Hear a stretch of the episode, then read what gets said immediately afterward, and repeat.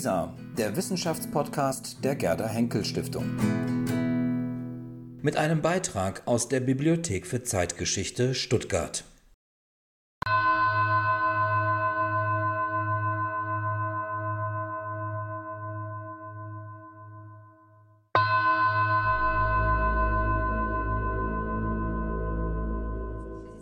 Im Namen der, von der Landeszentrale für politische Bildung Baden-Württemberg und der Bibliothek für Zeitgeschichte in der Württembergischen Landesbibliothek zum Podiumgespräch mit Florian Huber und Martin Steinhagen über rechten Gewalt in Deutschland herzlich begrüßen.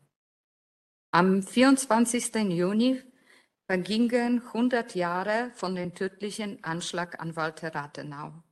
Auch im Juni, 2. Juni 2019, wurde Kasseler Politiker Walter Lubke ermordet. Beide Politiker als Befürworter der demokratischen Ordnung fielen zum Opfer der rechtsradikalen Terror. Das Gedenken an beiden politischen Morde brachte zuerst Frau Maike Hausen, Zeithistorikerin sowie Chefredakteurin der Zeitschrift Bürger und Stadt, und Schriften zum politischen Landeskunde BW auf die Idee für heutige Veranstaltung. Ein Gespräch mit zwei Autoren, die sich genau mit diesen Morden und rechten Terrorismus in Deutschland befassen. Die Anfrage nach eventuellen Kooperation von Frau Hausen habe ich enthusiastisch zugestimmt, auch deswegen, weil die Sammlungen der Bibliothek für Zeitgeschichte befinden sich zahlreiche Materialien, vor allem Flugblätter, Zeitungen, Zeitschriften und Plakate, sowohl aus der Zeit der Weimarer Republik als auch zum Rechtsradikalismus in Bundesrepublik. Die beiden Bücher, äh, da die beiden Bücher sehr interessant, gut recherchiert und sehr spannend geschrieben waren, machte das die Vorbereitung für die Veranstaltung noch angenehmer. Bevor ich das Wort an Frau Hausen übergebe, möchte ich noch einige organisatorische Anmerkungen für unsere Online-Zuschauerinnen und Zuschauer machen. Zuerst etwas mittlerweile Selbstverständliches, aber nichtsdestotrotz möchte ich Sie bitten, während der Veranstaltung Ihre Kamera und Mikro auszuschalten. Am Ende unserer Veranstaltung werden Sie die Gelegenheit haben, an beide Autoren Fragen zu stellen. Aus technischen Gründen ist es möglich, die Fragen ausschließlich in Chat zu, stellen. Ihre Fragen werde ich dann an die Autoren hier im Saal weiterleiten. Unsere Veranstaltung wird auch aufgenommen und später im Rahmen der BFZ-Vortragsreihe bei der Wissenschaftsportal der Gerda Henkel Stiftung LISA zu sehen. Jetzt übergebe ich das Wort an Frau Hausen und Ihnen, verehrtes Publikum, wünsche ich viel Vergnügen während des Gesprächs und intensiven Diskussionen danach.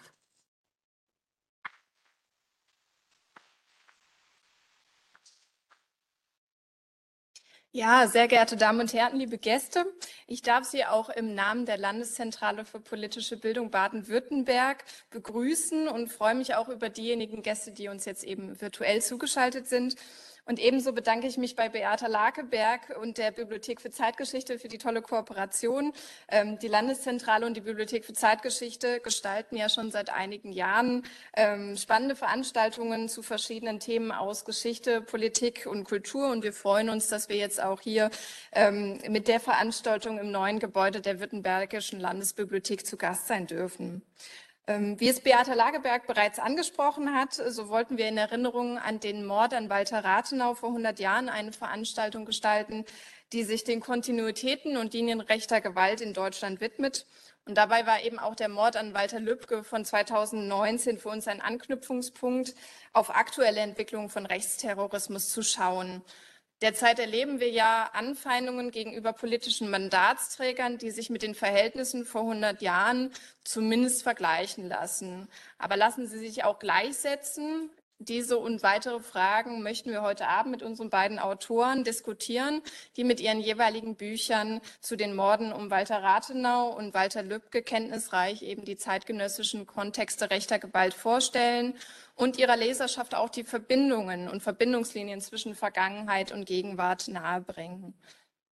Beide Autoren, die uns vor unserem gemeinsamen Podiumsgespräch mit einem kurzen Impuls in den Abend einführen werden, möchte ich jetzt eben an der Stelle noch einmal vorstellen. Zum einen Florian Huber, der promovierter Historiker ist. Sein Studium der Geschichte und Volkswirtschaftslehre führte ihn über akademische Stationen in München, Freiburg, Köln und Orlando schließlich zur Promotion an der Universität Osnabrück. Und neben dem Buch Rache der Verlierer, das er uns heute Abend vorstellen wird, sind weitere Titel von ihm zu historischen Themen erschienen, etwa Meine DDR, Leben im anderen Deutschland oder das Buch Kind, versprich mir, dass du dich erschießt, der Untergang der kleinen Leute 1945. Als freier Autor gestaltet und produziert Florian Huber daneben auch äh, Dokumentarfilme, die national wie international bereits mit Preisen ausgezeichnet worden sind. Schön, dass Sie da sind. Dann als zweites wird uns Martin Steinhagen sein Buch Rechter Terror kurz vorstellen. Er ist freier Journalist und nach einem Studium der Politikwissenschaft und Philosophie in Frankfurt, New York und Tübingen war er zunächst bei der Frankfurter Rundschau als Politikredakteur tätig und neben seinen jahrelangen Recherchen zum rechten Milieu und den Morden des NSU hat er gemeinsam mit Kollegen von Investigativressort der Zeit den Prozess um den Mord an Walter Lübcke verfolgt und darüber eben auch berichtet. Und aus dieser Arbeit ist das Buch Recht der Terror entstanden, aus dem er uns heute Abend einen Auszug präsentieren wird. Ich danke beiden Autoren heute fürs Kommen und möchte nun als erstes Florian Huber hier auf die Bühne für seinen Impuls bitten und dann im Anschluss werden wir eine kurze Einführung von Martin Steinhagen bekommen. Vielen Dank.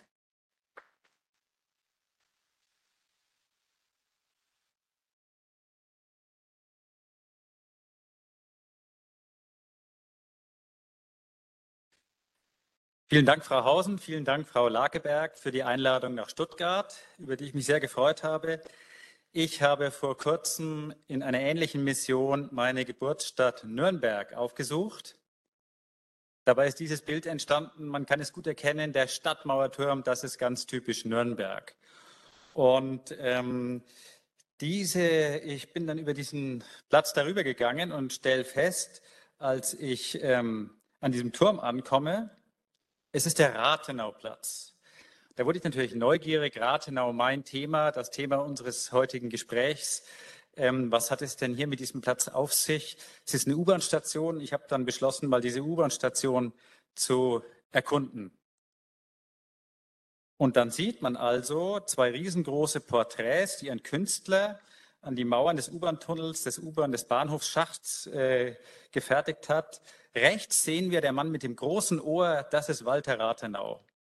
Und links, ein bisschen hinter der Lampe, verschwindet Theodor Herzl. Herzl, das war der Begründer der zionistischen Bewegung. Und das sind gewissermaßen die zwei extremen Pole des Spektrums jüdischen Lebens in der Weimarer Republik. Der eine, Walter Rathenau, der sagte, wir müssen uns als Juden in Deutschland assimilieren. Wir müssen hier ankommen. Und der andere, Theodor Herzl, der sagte, wir sollten nicht versuchen, uns hier einen eigenen Staat im Staat zu gründen. Gründen wir lieber einen anderen Staat in Palästina und nennen wir ihn Israel.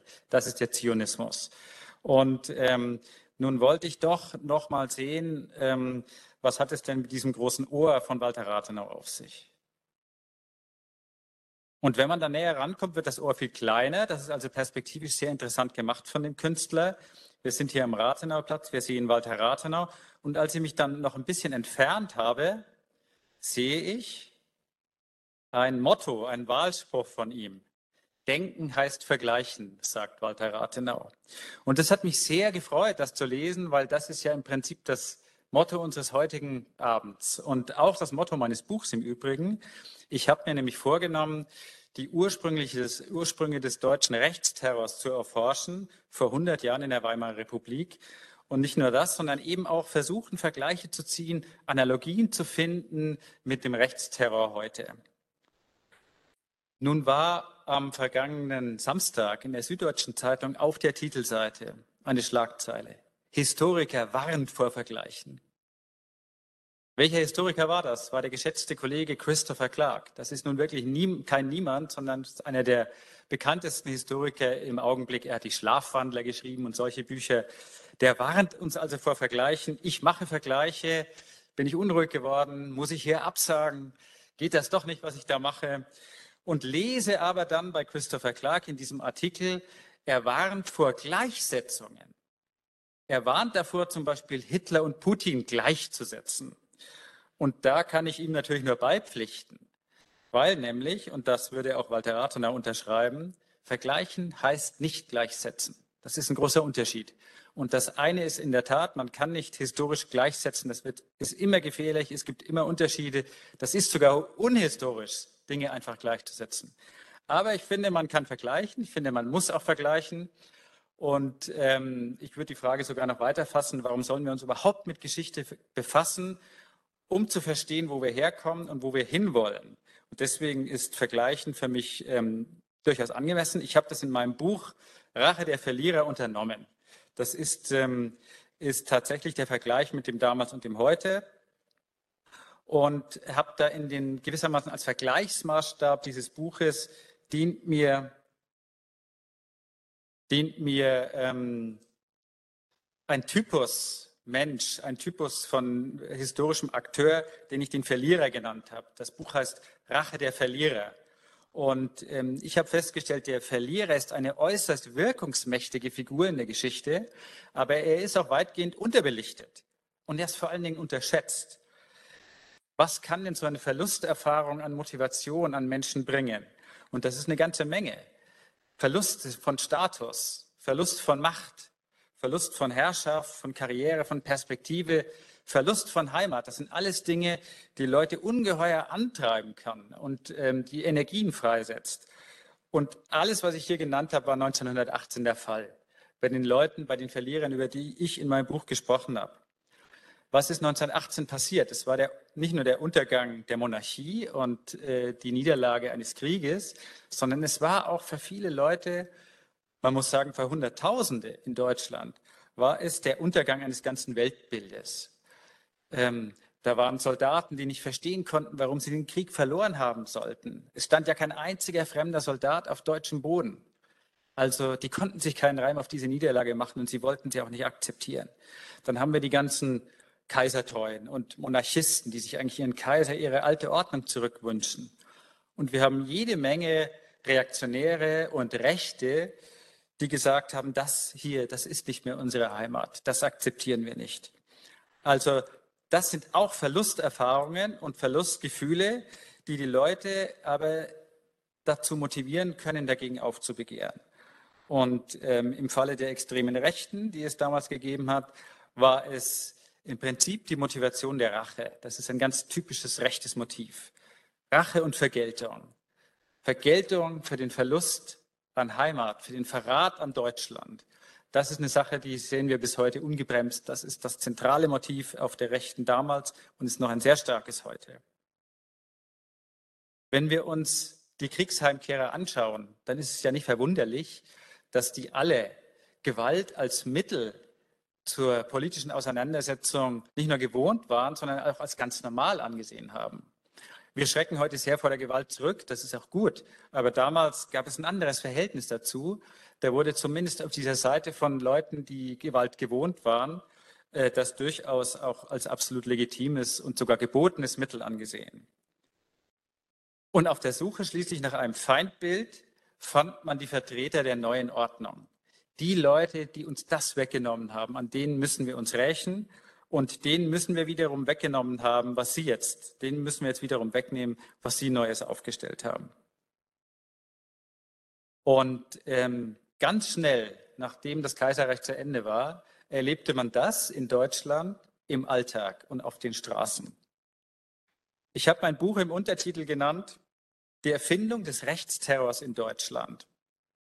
Warum Erfindung? Weil es das vorher einfach nicht gegeben hat. Wenn wir uns die 100 Jahre vor 1918 anschauen, dann gab es einen einzigen rechtsextrem motivierten Anschlag. Und ab 1918 ist das an jedem zweiten oder dritten Tag der Fall. Das ist auf den Straßen, das passiert äh, in fahrenden Autos, in den Häusern. Ähm, es schien so, als wäre eigentlich niemand mehr sicher. Und ähm, die, die Täter die wir hier finden, das waren eben die Kategorie, die ich als Verlierertypus nennen würde. Das waren junge Männer, meistens übrigens nur Männer. Wir haben jetzt ausschließlich mit einer Männerbewegung zu tun. Die waren stolz, die waren abgebrüht, die waren auch abgestumpft. Und sie waren vor allen Dingen nicht bereit, ihre Niederlage zu akzeptieren. Sie wollten alles rückgängig machen.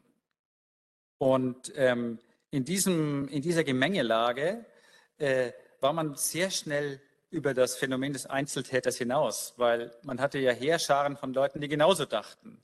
Und man war es auch gewohnt, sich zu organisieren in Verbänden, in Militäreinheiten. Und so bildeten sich in Deutschland nach 1918 Dutzende, wenn nicht sogar Hunderte sogenannte Wehrverbände und Freikorps, militaristische Gruppen, die jederzeit bereit waren, Gewalt einzusetzen, um rückgängig zu machen, was man nicht ertragen konnte. Die größte und gefährlichste dieser Organisation, das war die Geheimorganisation Konsul, eine, das war im Prinzip so etwas wie eine militärische Schattenarmee über ganz Deutschland verteilt. Man schätzt zwischen 5000 oder vielleicht auch 20.000 Leute, die jederzeit bereit standen, jederzeit mobilisierbar waren, zu den Waffen zu greifen und den Bürgerkrieg auszurufen. Und wie wollte man den Bürgerkrieg aber herbeiführen? Und das war eben das Ziel des damaligen rechten Terrors. Chaos zu schaffen, Angst in der Bevölkerung, im Prinzip die Linken und die Rechten gegeneinander aufbringen und dann selber mit der eigenen Schattenarmee, der Organisation Konsul, an die Stelle zu treten und zu sagen, wir bringen euch jetzt eine rechtgläubige Regierung zurück, eine, am liebsten eine Militärdiktatur. Wie wollte man das anstellen? Am Anfang war das Morden der Rechten noch relativ wahllos. Also da ging es gegen Kommunisten und gegen Journalisten, gegen Andersdenkende, gegen Juden. Aber man merkte irgendwann nach ein oder zwei Jahren, dass das nicht weiterführt, dass sich die Leute einfach daran gewöhnt haben, dass das Teil der Gesellschaft geworden war. Und deswegen ging man speziell wiederum in dieser Geheimorganisation Konsul dazu über, sich politische Mandatsträger auszusuchen. Und zwar auf der obersten Ebene. Da war ein Finanzminister dabei, ein ehemaliger Ministerpräsident und Walter Rathenau stand ganz oben auf dieser Liste. Warum Rathenau? Rathenau war in der Weimarer Zeit eine wirklich herausragende Figur in dieser ganzen, äh, in dieser ganzen Epoche, würde ich sagen, weil es gab ja nicht nur einen Rathenau, sondern es gab mindestens ein halbes Dutzend Rathenaus. Also es gab diesen großen Wirtschaftslenker Rathenau, Vorstandsvorsitzender der AEG in Berlin, des größten Stromkonzerns, Mischkonzerns Deutschlands überhaupt, ähm, mit äh, Kontakten nach ganz Europa. Walter Rathenau hat schon sehr früh von, einer, von einem europäischen Wirtschaftsraum gesprochen, also einer europäischen Wirtschaftsgemeinschaft, war also ein sehr, sehr wirkungsmächtiger ähm, Wirtschaftsboss in Deutschland zu der damaligen Zeit. Dann gab es aber auch noch den Schriftsteller Rathenau. Rathenau hat Essays geschrieben, er hat Bücher geschrieben, er hat ein Theaterstück geschrieben, er hat sich immer wieder philosophisch geäußert zum Zustand Deutschlands, zum Zustand dieser Zeit. Also er war immer in der Öffentlichkeit. Und es gab den Künstler Walter Rathenau. Der malte Gemälde in Öl, in Kohle, stattete damit sein ganzes eigenes Haus aus und dieses Haus hat er auch noch selber gebaut. Es gibt also auch den Architekten Rathenau. Wenn man heute in der Königsallee im Grunewald in Berlin das Haus von Rathenau aufsucht, das steht ja immer noch, genau wie damals, alles von ihm entworfen, bis zum kleinsten Fries an den Fenstern. Rathenau war alles Mögliche. Er war auch Weltmann und Gesellschaftslöwe, äh, verschiedene, sprach verschiedene Sprachen fließend, war ständig in der Welt unterwegs, schon allein aufgrund seines Berufes. Ähm, und er war jeden zweiten oder dritten Abend in Berlin auf irgendeiner Großveranstaltung, wenn er die nicht gerade selber organisiert hat. Und ähm, diese Allgegenwärtigkeit und diese ewige Bühne, die er auch gesucht hat für sich selber, die drückt sich ganz gut aus in einer Anekdote. Rathenau feierte seinen 50. Geburtstag in Berlin im Adlon. Er lud also ein ins Adlon und jeder, der Rang und Namen hatte, kam nach Berlin, musste nach Berlin kommen, ins Adlon. Und natürlich gab es zum 50. Geburtstag von Walter Rathenau eine große Rede mit Würdigung seiner ganzen Persönlichkeit, seiner Verdienste. Und das Einzige, was die Zuschauer merkwürdig fanden, war, dass diese Rede Walter Rathenau selbst gehalten hat. Er war derjenige, der auf sich die Geburtstagsrede gehalten hat. Und hier sehen wir schon, warum der Walter Rathenau zwar sehr prominent war, aber eigentlich auch nie so richtig beliebt in Deutschland. Populär war der Mann eigentlich nie, weil er eben zu präsent war und zu für manche aufdringlich, für andere ähm, zu ja, ambivalent letzten Endes. Und wenn wir dann noch dazu nehmen, dass er ein jüdischer Herkunft war und sich auch oft mit seinem jüdischen Glauben auseinandergesetzt hat, dann kann man sich vorstellen, das war eine sehr vielschichtige Persönlichkeit. Und das Wichtigste, und deswegen reden wir heute über ihn, war, er war ja auch Politiker und das auch schon seit der Kaiserzeit. Er wurde nämlich im Auftrag des Kaisers zum ähm, Mitarbeiter des Kolonialministeriums ernannt und ist dann als erstes gleich mal in die Kolonien gefahren, hat sich das angeschaut, wie das da in Afrika ist, kam zurück und hat alles kritisiert. Und da ist man natürlich als äh, Bürger des Kaiserreichs und als Politiker des Kaiserreichs nicht mehr so wohl gelitten. Und er hat diesen Posten sehr schnell wieder aufgeben müssen. Das zeigt aber auch den typischen Rathenau, der an den Dingen nicht nur teilnahm, sondern auch immer sehr kritisch teilnahm. Und ähm, so war er dann 10, 15 Jahre lang abserviert, bis man sich nach dem Ersten Weltkrieg wieder an ihn erinnerte und ihn in die Regierung berufen hat. Und er wurde sehr schnell Minister. Und äh, Rathenau hat, glaube ich, den höchsten Posten erlangt, den er auf jeden Fall in dieser Republik erlangen konnte. Er wurde nämlich Außenminister. Und dass überhaupt in Deutschland ein Jude Außenminister wurde, das war schon sehr, sehr außergewöhnlich. Und das alles, diese ganze Vielschichtigkeit und ähm, diese, äh, dieses immer ewige Einmischen und diese Standpunkte und auch die politische Richtung, für die er stand.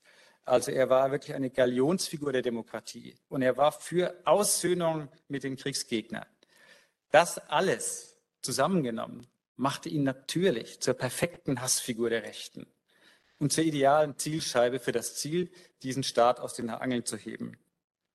Und so kam es dann tatsächlich, Organisation Konsul ähm, zeigte, zu was sie fähig war. Äh, über Monate wurde der äh, Arbeitsweg von Rathenau ausspioniert. Es wurde die kleinste Kleinigkeit von seinen äh, Gewohnheiten gewissermaßen überwacht, bis man schließlich an diesem 24. Juni 1922 zur Tat geschritten ist. Zwei ehemalige Kriegsveteranen der Organisation Konsul verübten einen wirklich für damalige Verhältnisse und eigentlich bis heute spektakulären Anschlag am helllichten Tag mitten in Berlin aus dem fahrenden Auto, aus einem fahrenden Cabriolet auf das Cabriolet von Walter Rathenau. Da, wurden also, äh, da wurde also ein großes Mercedes-Cabriolet angemietet und es saßen drei Attentäter drin, die dann das kleine Cabriolet von dem Rathenau überholten, mit Maschinenpistolen auf ihn feuerten, Handgranaten warfen. Im Prinzip war es wie ein Kriegsangriff. Und ähm, die Wirkungen dieser Tat waren tatsächlich so, wie es die Rechten sich vorgestellt hatten, eine, ein Schock, eine Sensation sondergleichen in ganz Deutschland. Und es kam zu einem riesigen Aufruhr, genauso wie vorhergesehen. Diese Republik wurde wirklich in den innersten, im Innersten aufgewühlt. Die Folge war allerdings eine andere, die sich, als die sich die Rechten sich das gedacht hatten, sondern auf einmal war es eher sowas wie eine riesengroße Mobilisierungswelle der Demokratie. Auf einmal spürten die Menschen und die Bürger, wenn unser, unser Außenminister auf offener Straße ermordet ist. Was heißt das noch? Was können wir hier verlieren? Was ist uns diese Republik eigentlich wert? Und zum ersten Mal in dieser Zeit war aufgrund des Attentats auf Rathenau im Prinzip äh, ein Aufbegehren gegen diesen Terror zu spüren. Und es hat tatsächlich auch ähm, dieses Land für eine Weile stabilisiert. Es hat die Politiker auch dazu gebracht, neue Gesetze zu entwerfen.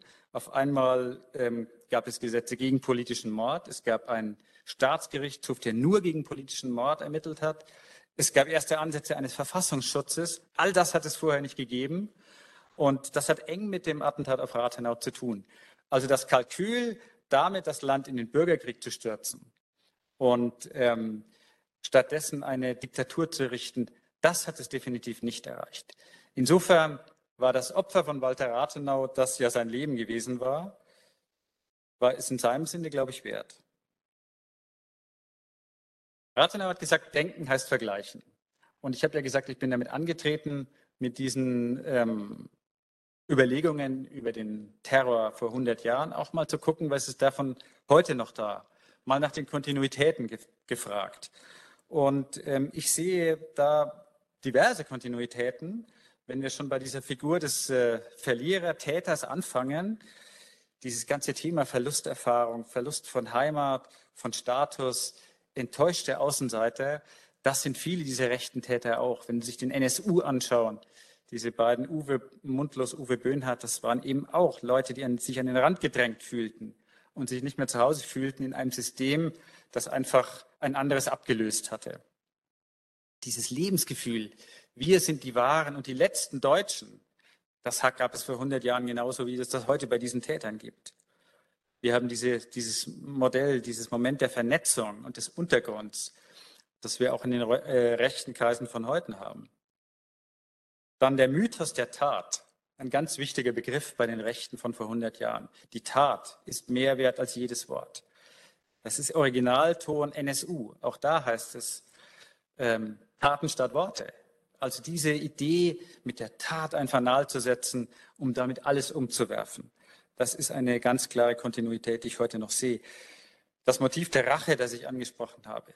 Rache für den Verrat an der Heimat und für Rache an denen, die uns im Prinzip unser, unsere Heimat wegnehmen. Auch das ist Originalton Weimar vor 100 Jahren auf der rechten Seite und das finden wir heute wieder. Dieses Ziel, mit Terror ein Land in den Bürgerkrieg zu schubsen, das ist ja wirklich sehr verwegen und sehr äh, ja, großspurig. Aber auch das sehen wir heute wieder. Wenn Sie sich anschauen, kleine Gruppen wie die Revolution Chemnitz, die ist ja aufgeflogen vor zwei oder drei Jahren. Da wollten im Prinzip eine Handvoll Leute, äh, das kann man in den Chatprotokollen nachlesen, tatsächlich mit Terror dieses Land so verunsichern, dass daraus ein Bürgerkrieg wird. Also diese, diese Provokationsmechanik, die, ist, äh, die wird immer wieder herausgegriffen. Und wenn wir auf die, mal auf die Milieus und Mentalitäten schauen, die es damals gegeben hat, dann finde ich eben viele Denkfiguren und Sprachweisen von damals wieder. Begriffe wie der Volksverräter oder die Lügenpresse, die Altparteien und die Systemzeit. Das ist alles Weimar von vor 100 Jahren. Und das ist alles das, was heute wieder an, aus dem Bausatz genommen wird. Wenn wir beim Feindbild vom Volksverräter sind, der wurde schon alles Volksverräter genannt in unserer Zeit. Angela Merkel war Volksverräterin, Joachim Gauck war Volksverräter, Walter Lübcke wurde Volksverräter genannt. Und der musste dafür auch mit dem Leben bezahlen. Also die Rechtfertigung des politischen Mordes als Rache an einem Verrat an Deutschland, das ist eine ganz klare Kontinuität, die wir heute noch haben. Denken heißt vergleichen, hat Walter Rathenau gesagt. Und ich würde seinen Gedanken fortführen und sagen, vergleichen heißt verstehen. Wir müssen verstehen, wo wir herkommen, um zu wissen, wo wir hinwollen. Und verstehen hilft in dem Fall hoffentlich vielleicht auch zu verhindern, dass sich Ähnliches nicht wiederholt. Vielen Dank.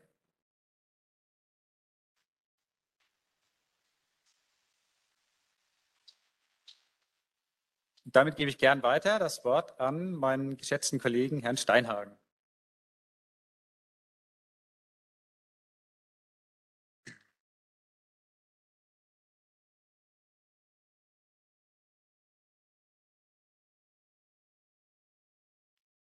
Ja, vielen Dank. Vielen Dank für den, für den spannenden Impuls. Vielen Dank für die Einladung. Ähm, ich möchte Ihnen jetzt auch kurz, bevor wir in die Diskussion starten, ein bisschen beschreiben, ähm, was ich versucht habe, mit dem, mit dem Buch Rechter Terror äh, zu beschreiben, zu unternehmen. Ähm, dem Buch liegt im Grunde die These zugrunde, dass man das Attentat auf Walter Lübcke nicht als einen Einzelfall oder als Zufall verstehen kann. Und das heißt für mich zugleich auch, die Tat und äh, ihre Vorgeschichte und vielleicht präziser gesagt, ihre Vorgeschichten äh, zeigen auch etwas über die derzeitige Dynamik des rechten Terrors auf. Ähm, Sie hatten es vorhin schon kurz erwähnt, ähm, das, das äh, Buch stützt sich auf Recherchen, die auch häufig gemeinsam mit Kolleginnen und Kollegen unternommen wurden. Das ist mir auch wichtig zu sagen und ist auch, eine, glaube ich, ein wichtiger, äh, wichtig, solche Dinge auch gemeinsam und im Team zu machen. Ähm, stützt sich auf Recherchen vor Ort, auf viele Gespräche, aber auch auf äh, zugespielte Akten, die zum Teil einmal 120 Jahre eigentlich geheim bleiben sollten und auch nicht zuletzt auf ähm, Beobachtungen aus dem Prozess vor dem Oberlandesgericht in Frankfurt gegen den Mörder von Walter Lübcke. Ähm, und von da, von dem Gerichtsviertel in Frankfurt, das ist mitten in der Innenstadt, kann man auch mit, ich gebe zu, ein bisschen bemüht vielleicht eine Linie nach Stuttgart ziehen. Ganz in der Nähe von ähm, dem Oberlandesgericht ragt so ein ganz großer Stein aus dem Gehweg. Äh, daneben steht eine Tafel und da ist ein Zitat ähm, abgebildet. Da steht, Sie müssen wissen, es gibt einen Eisberg und wir sehen einen kleinen Teil und den größeren sehen wir nicht. Das ist ein Zitat von Fritz Bauer, gebürtiger, Frankfurt, äh, gebürtiger Stuttgarter, an den dort erinnert wird ähm, und später eben früher, früherer hessischer Generalstaatsanwalt und Architekt der Auschwitz-Prozesse. Und dieser Satz, mit dem da an ihn erinnert werden soll, der stammt aus ähm, einer Diskussion 1964. Das war so eine Diskussionssendung im Hessischen Rundfunk damals. Da hat er mit jungen Leuten gesprochen. Ähm, genau in dieses Jahr fällt auch die Gründung der NPD. Das ist ähm, die Partei, in die später der Mörder von Walter Lübcke eintreten sollte, bevor er sich der AfD zugewandt hat. Und bei diesem Gespräch mit, ähm, mit jungen Leuten, mit den Studierenden, wird Fritz Bauer eben gefragt, ja, kann so eine kleine Partei wie jetzt die neu gegründete NPD, muss man das ernst nehmen überhaupt? Das ist doch eine kleine Minderheit, eine Splitterpartei. Wie soll das überhaupt eine ernstzunehmende Gefahr darstellen? Oder ignoriert man das nicht besser, so sinngemäß? Und Fritz Bauer antwortet da eben ähm, mit seinem schwäbischen Akzent, eben mit diesem Bild vom Eisberg. Und ähm, er beschreibt dann auch die äh, antisemitischen Briefe, die er damals erhält. Und er sagt, es ist eben auch ein Unterschied, äh, wie an der Oberfläche gesprochen wird, was in der Bundesrepublik zu jener Zeit offiziell gesagt wird und was der vermeintliche Konsens ist und dem, was eben doch viele denken und was viele ihm auch dann schreiben und was er sozusagen, ähm, was er auf eine ganz andere Art vielleicht wahrnimmt als Leute, die nicht seinen Hintergrund haben. Und wenn wir dann auf, auf heute blicken oder auf die Jahre vor dem Attentat auf Walter Lübcke, ich glaube, ist vieles von dem, was damals äh, in anonymen Briefen oder Ähnlichem kursiert ist, viel, viel sichtbarer geworden, weil wir das sozusagen live mitlesen können. Die Bedrohungen äh, von Walter Lübcke und das äh, Motiv oder dieses, dieses Bild vom Volksverräter spielt da ja eine ganz große Rolle. Das fand zum Teil ja in der Öffentlichkeit statt, also im, im Online, in Kommentaren, aber auch bei Demonstrationen. Das war sozusagen vor, vor aller Augen und daran haben sich ja auch Leute beteiligt, ähm, die große, äh, große Bekanntheit hatten jenseits der extremen Rechten. Man denke zum Beispiel an die CDU-Bundestagsabgeordnete, frühere CDU-Bundestagsabgeordnete Erika Steinbach, seine Parteifreundin, die da sich mit beteiligt hat. Insofern ist vielleicht mehr von dem Eisberg sichtbar geworden, wenn man genau hinschaut. Aber ich finde, dieses Bild von Fritz Bauer macht zugleich deutlich, es braucht auch diese breite Basis, um diese Spitze aus Auftrieb zu verleihen. Und ich glaube, wenn man nicht nur auf diese Spitze schauen will, und das war der Versuch in dem Buch, dann muss man sich mit verschiedenen Aspekten auseinandersetzen, um diese Tat, das Attentat auf Walter Lübcke einzuordnen und, und verstehen zu können. Und der, ein zentraler Aspekt ist aus meiner Sicht eben diese oft verdrängte Geschichte des rechten Terrorismus. In meinem Buch habe ich sozusagen den, bei der Gründung der Bundesrepublik angesetzt und insofern ist es, äh, ergänzen sich so diese zwei äh, Bücher auf eine ganz gute Art, finde ich. Ähm, und man muss sich auseinandersetzen, glaube ich, mit den sich auch wandelnden Strategien der militanten Rassisten, mit alten und neuen Nazis, mit den Kontinuitäten, mit aber auch mit neuen Konstellationen, die entstehen, mit der Rolle von Sicherheitsbehörden und Geheimdiensten und eben nicht zuletzt äh, mit dem gesellschaftlichen Klima, in das äh, solche Taten auch erst möglich wird, äh, möglich, lassen, möglich macht. Ähm, und diesen Versuch habe ich unternommen in dem Buch. Ich habe zumindest ähm, in einer, also gleichzeitig versucht, das Attentat selbst äh, präzise zu rekonstruieren, eben auch aus Akten, die bis dahin noch nicht öffentlich waren.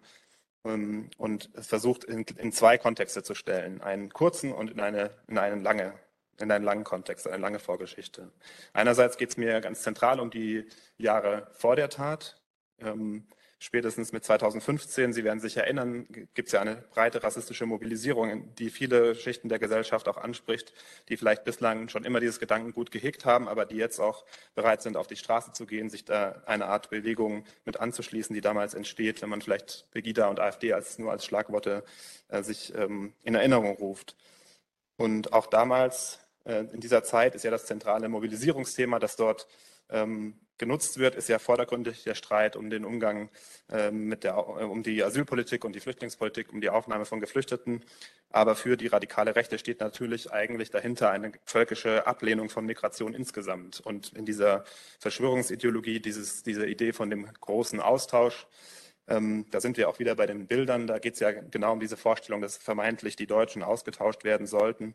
Da steckt ja auch eine ganz wichtige äh, Projektion, eine Verkehrung drin, denn das, was man ja eigentlich erreichen will, ist ja die tatsächliche deutsche Gesellschaft, wie sie ist, zu verändern. Das ist ja ein, eigentlich der Wunsch nach einer ethnischen Säuberung und nach einer Vertreibung von ganz vielen Menschen aus Deutschland, der da dahinter steht.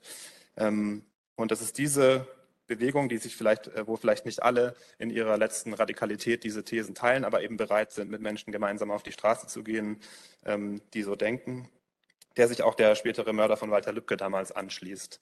Und ähm, wie gesagt, er plakatiert für die AfD. Ähm, er spendet an viele Organisationen der sogenannten Neuen Rechten. Ähm, man kann das äh, anhand der Ermittlungsakten sehr präzise rekonstruieren, welche äh, Videos und welche Organisationen er damals ähm, besonders interessant findet. Björn Höcke ist zum Beispiel eine ganz große Identifikationsfigur. Und ähm, ich glaube, man muss das Attentat ähm, auf Walter Lübcke eben vor diesem gesellschaftlichen Hintergrund verstehen. Und wenn man sich, wenn man auf die Sicht blickt, die der Täter selbst hatte in dieser Zeit, dann gibt es eine WhatsApp-Nachricht, die mir in Erinnerung geblieben ist, die er damals verschickt, kurz nach der Bürgerversammlung, bei der er zum ersten Mal auf Walter Lübcke trifft. Ähm, und da schreibt er jemanden, wir werden immer mehr. Und das ist sozusagen das, das Gefühl, das er in diesen Jahren, in diesen Jahren hat. Zugleich versuche ich, und da sind wir dann vielleicht wieder näher an dem, an Ihrem Buch auch, ähm, ein, die lange historische Tradition des rechten Terrorismus in der Bundesrepublik zumindest ähm, kurz in wichtigen Punkten zu skizzieren, ähm, weil ich den Eindruck habe, ähm, dass das, wie gesagt, wie ich kurz schon ange angetippt habe, eine Tradition ist, die häufig verdrängt ist, die häufig nicht thematisiert wird. Und vielleicht, ähm, dann haben Sie vielleicht einen Eindruck von dem Buch, lese ich Ihnen an dieser Stelle etwas vor, wo es genau um diese lange Vorgeschichte dieser, dieser Tat geht. Alles für Deutschland am Tag X. Waffenverstecke, Todeslisten, fragwürdige Verbindungen zu Behörden. Der Hessische Landtag in Wiesbaden ist in Aufruhr. Am Ende der Plenarsitzung an jenem Mittwoch im Oktober, in der sich die Abgeordneten mit Landkreisgrenzen und einem FDP-Antrag zu landwirtschaftlichen Forschungsarbeiten beschäftigt hatten, platzt die Nachricht, dass eine bewaffnete Gruppe Rechtsextremer ausgehoben wurde. Eine Gruppe mit tödlichen Plänen offenbar. Der hessische Ministerpräsident hat das Wort im Parlament ergriffen und klärt die Abgeordneten auf. Im südhessischen Wald Michelbach im Odenwald hatte die clandestine Gruppierung ihr Versteck, erfahren die Parlamentarier. In einem weiß gestrichenen Haus mit Vorgarten und Jägerzaun versteckten sie vollautomatische Waffen, Granatwerfer, Sprengstoff. Sie trainierten mit Gleichgesinnten in einer umgebauten Garage das Schießen mit Schalldämpfer und streiften in Uniformen durch die nahen Wälder. Sie waren bundesweit vernetzt. Die Gruppe bereitete sich auch darauf vor, später einmal die Bundeswehr zu unterwandern und auf einen Tag X. Dann sollten die Waffen aus den Depots geholt werden und politische Feinde aus ihren Häusern. Das legt zumindest eine Liste nahe, die der Polizei in die Hände gefallen war. Die Rechten hatten Namen von missliebigen Personen notiert, darunter rund 80 Sozialdemokraten, Minister, Gewerkschafter, aber auch der Chefredakteur der Nachrichtenagentur dpa. Fein säuberlich waren biografische Daten festgehalten. Zusammengetragen von einer Art parageheimdienstlichen Abteilung. Sogar einen Sachbearbeiter für Liquidierung habe es gegeben, heißt es jetzt im Parlament. Die Personen in der Kartei sollten folglich kaltgestellt werden. Das hatte einer der festgenommenen Anführer der Gruppe ausgesagt. Notfalls mit der Waffe, erklärt der hessische Ministerpräsident, damit es auch jeder im Plenarsaal versteht. Nach einer Unterbrechung der Sitzung sind sich alle Fraktionen einig und fordern den Regierungschef auf, Zitat, volle Aufklärung zu schaffen und Vorbereitungen zu treffen, dass ähnliche Bestrebungen schon in den Anfängen mit allen Mitteln unterbunden werden. Zitat Ende. Der Ministerpräsident hatte da schon einen Untersuchungsausschuss versprochen und es die Landesregierung in aller Sorgfalt prüfen werde, welche Maßnahmen gegen Vereinigungen dieser Art zu ergreifen seien. Sein Name Georg August Zinn, es ist das Jahr 1952. Vielleicht, ähm, um das ganz kurz einzuordnen, die, die Gruppe, um die es da geht, äh, nannte sich Technischer Dienst. Das war so eine Art clandestiner Flügel einer Organisation namens Bund Deutscher Jugend, ähm, die damals entstanden war, in der sich auch viele Kriegsveteranen versammelt hatten, dem Fall des Zweiten Weltkriegs, ähm, bei deren Jahrestreffen aber auch mal Bundestagsabgeordnete zu Besuch kamen, 1952 zum Beispiel, äh, und da gesprochen haben, unter anderem Kurt Georg Kiesinger, CDU, später ja hier Ministerpräsident in Baden-Württemberg und dann Bundeskanzler. Und äh, vielleicht geht es Ihnen ähnlich, wenn Sie das jetzt gehört haben. Mir ging es zumindest so, als ich diese Landtagsprotokolle nochmal nachgelesen habe. Es gibt da ja tatsächlich erschreckende Parallelen bis auf die Wortebene, also von dieser Formulierung vom Tag X, die wir heute kennen aus diesen, aus den, zumindest aus den bekannt gewordenen äh, Netzwerken innerhalb von Sicherheitsbehörden, die häufig mit dem Schlagwort Nordkreuz in Verbindung gebracht werden. Zugleich, das wäre mir auch wichtig, gibt es natürlich auch starke Unterschiede, auch aufgrund der anderen gesellschaftlichen Verhältnisse. Ähm, der Tag X, äh, den, der hier gemeint war, war, der, war ein befürchteter Einmarsch der Sowjetunion. Und aber auch so wie heute ist das auch immer so eine Art Schreckensszenario und gleichzeitig Fantasie, weil ja immer da dieser Wunsch damit einhergeht, dass man in dieser Situation dann sozusagen das ausnutzen kann und die Macht, Macht ergreifen. Und so ist es auch bei bei Teilen der rechtsterroristischen Bewegung heute, dass ja diese Formulierung vom Tag X oder von diesem vermeintlich befürchteten Katastrophenszenario, dass das ja immer auch mit einer Lust daran verbunden ist oder einem Wunsch, dass dieser auch eintreten soll. Und ähm, die Passage macht für mich noch was anderes deutlich, dieser technische Dienst. Ich, ähm, vielleicht ist es ja auch anders hier im Saal, aber ich glaube, es ist eine, eine Organisation oder eine, eine historische Tatsache, die heute nur noch Spezialistin ein Begriff ist oder Menschen, die sich mit dem Thema beschäftigen. Und damit vielleicht auch ein Beispiel dafür, dass jedenfalls von der Mehrheitsgesellschaft diese lange Tradition des Rechtsterrorismus oft eben vergessen, vielleicht oft auch ganz gerne vergessen wurde. Und ich glaube, weil diese Tradition, diese sehr, auch sehr deutsche Tradition, keinen, häufig keinen Platz hat in der Erzählung, die, die es so allgemein, äh, die die deutsche Gesellschaft über sich selbst äh, pflegt, glaube ich, dass das ähm, eben auch ein Bestandteil der Verharmlosung des Problems in der Gegenwart ist, wenn man sich dieser Tradition nicht bewusst wird. Ähm, wenn wir jetzt über dieses Thema vergleichen und vergleichen mit der Situation in Weimar und Ähnlichem sprechen, ist mir, glaube ich, auch wichtig, dass aus meiner Einschätzung natürlich sich die Geschichte des Rechtsterrorismus nicht einfach wiederholt, auch wenn man bei vielen Ereignissen das Gefühl hat, die aktuellen sind fast so eine Karikatur, fast also sozusagen eine Art Farce von dem, was man äh, in der Vergangenheit erlebt hat.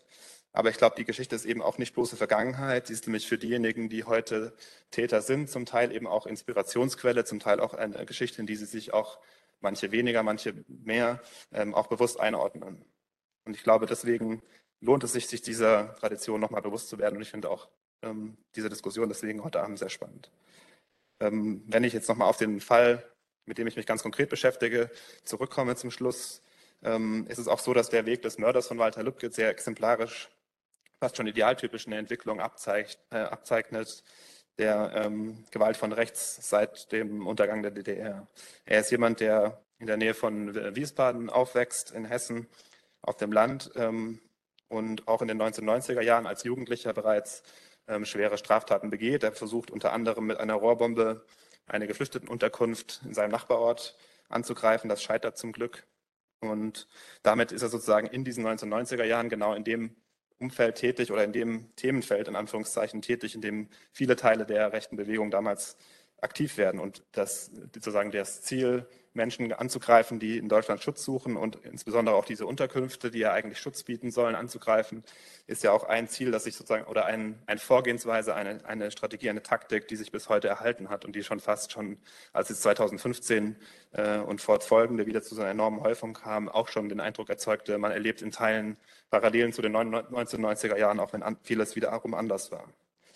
Ähm, es gibt, wenn man sich mit diesem Thema Rechtsterrorismus beschäftigt, auch manchmal das Schlagwort von der Generation Hoyerswerda deswegen, von, manchmal heißt es auch Generation NSU, die genau diese äh, Generation von Neonazis beschreiben soll, die in den 1990er Jahren schon Teil waren dieser enormen Welle der Gewalt und die eben später nochmal, ähm, als sie dann schon älter waren, nochmal erneut zum Täter wurden. Und das passt auf ihn sehr genau.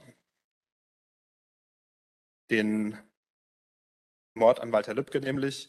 Und das ist, glaube ich, auch etwas, warum ich äh, darauf so ein äh, Augenmerk lege. Begeht er dann aber gar nicht mehr als Teil dieser militanten Neonazi-Szene, wie sie sich viele vielleicht auch immer noch vorstellen, sondern er ist dann eben in einem ganz anderen Umfeld unterwegs. Er begibt sich eben zur AfD, ähm, er geht auf äh, Kundgebungen der AfD, er hilft beim Plakatieren, aber er ist auch äh, sozusagen der nette Nachbar, der Arbeitskollege, der geschätzte äh, Jugendtrainer am Bogenschießen. Und es ist aber ein Umfeld, also sozusagen die ganz normale Mitte. Ein, sein, der Vorsitzende des Schützenvereins, in dem er aktiv war, hat uns im Interview mal gesagt, naja, das war ein ganz normaler Durchschnittsdeutscher, ähm, in dem es für, für seine politischen Überzeugungen offenbar keinen Widerspruch gibt, in dem er das eben auch den Eindruck hat, wir werden immer mehr. Ähm, wir haben auch Arbeitskollegen vor Gericht erlebt, wo man den Eindruck bekommen hat, oder einen Eindruck zumindest bekommen hat, wie dort in den Pausenräumen gesprochen wurde. Und die Behörden rechnen ihn zu jedem Zeitpunkt also zu, äh, nennen ihn einen abgekühlten Extremisten. Das war sozusagen die Formulierung im Nachhinein, weil man eben den Eindruck hatte, er hätte sich ja aus der Neonazi-Szene zurückgezogen. Und in Wirklichkeit ist er eben in ein Milieu gekommen, in dem diese verschiedenen Strömungen verschmelzen und das irgendwie für viele anfangs, glaube ich, auch oder für einen Teil der Gesellschaft schwer einzuordnen waren, weil man es eben aufgrund des Auftretens vielleicht mit äh, bürgerlichen, bürgerlicheren Kreisen verwechselt hat. Und genau weil er so ein bisschen exemplarisch diese Bewegung abbildet, bin ich auch seiner Geschichte nachgegangen. Also habe mich auch ähm, ein bisschen auf diese Spurensuche begeben. Ähm, ich glaube, das ist auch zu rechtfertigen, warum man sich auf den Täter konzentriert, weil ich glaube, dass mitunter natürlich äh, die Gefahr birgt, dass man da jemanden noch sozusagen eine Bühne bietet. Das ähm, wäre auf jeden Fall nicht meine Intention. Ich glaube auch, dass er als Person oder auch seine sozusagen seine psychische Verfasstheit und ähnliches hat mich überhaupt nicht interessiert, sondern ich wollte eigentlich nur mit diesem Blick das Umfeld auch erhellen, die Ermöglicher erhellen und auch das, was daran sozusagen eine Dynamik insgesamt abbildet, beschreiben. Und deswegen ist er für mich nicht im Fokus, weil er als, als Person in irgendeiner Form eine Bedeutung hätte, sondern im Gegenteil, weil er einfach nicht der Einzige ist. Ähm, damals bei dieser Diskussionssendung vor 60 Jahren äh, hat Fritz Bauer übrigens noch eine Warnung an sein Publikum da parat gehabt. Die hat es nicht auf diese Gedenktafel geschafft. Er hat damals gesagt, da sind so viele Eisberge unter dem Wasser, die wir noch nicht kennen. Vielen Dank erstmal.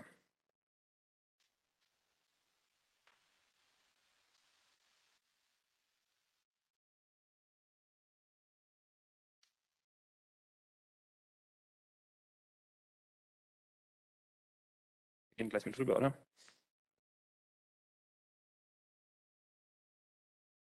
Vielen Dank äh, für Ihre Vorstellung der Bücher. Und ähm, für mich stellte sich sofort die Frage erste, erstmal nach Intention. Also was wollten Sie erreichen mit Ihrem Thema, mit Ihrem Buch? Ähm, und wie waren die Reaktionen auf Ihre Bücher?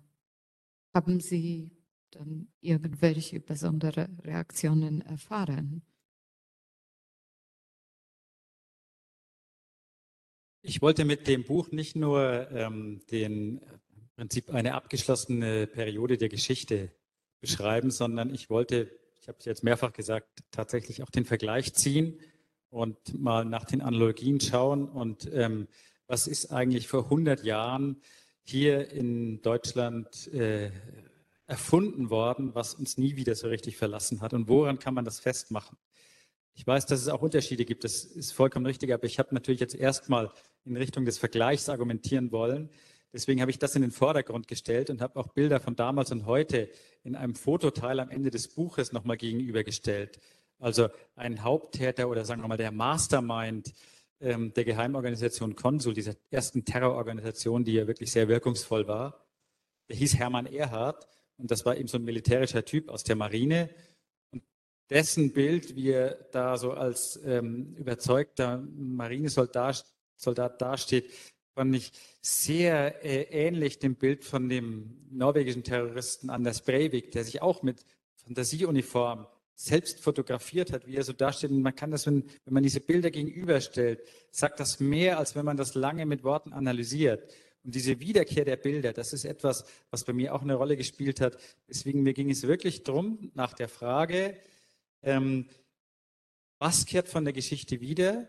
Und ich komme zu dem Schluss, es sind eben nicht die Details, die unterscheiden sich oftmals sehr, sehr stark und die Umstände äh, unterscheiden sich auch. Aber die Milieus, und die Denkfiguren und die äh, Sprechweisen und die Mentalitäten, die sind eben doch geblieben und die sind immer wieder abrufbar. Und deswegen, mir ging es auch darum, dafür zu sensibilisieren, dass man eben dafür auch ein Sensorium entwickelt, zu sehen, jetzt kommt das wieder, was wir schon mal vor 100 Jahren oder im technischen Dienst vor 50 Jahren, das ist ja Geheimorganisation Konsul 30 Jahre später, wenn ich das höre, was Sie da erzählen. Also darum ging es mir, dafür zu sensibilisieren. Und wenn Sie fragen nach den Reaktionen, dann muss ich Ihnen zunächst mal sagen, mein Buch ist mitten im Corona-Herbst erschienen. Und es ist wie ein Stein im Wasser versunken und hat kleine, kleine konzentrische Kreise zurückgelassen, wie sehr, sehr viele Bücher in dieser Zeit. Also das Schicksal eines Autors, Schriftstellers, ich kenne genügend andere, denen es genauso ging, ähm, das hat mich nur ein bisschen getröstet, war nicht so, wie ich mir das erhofft hatte.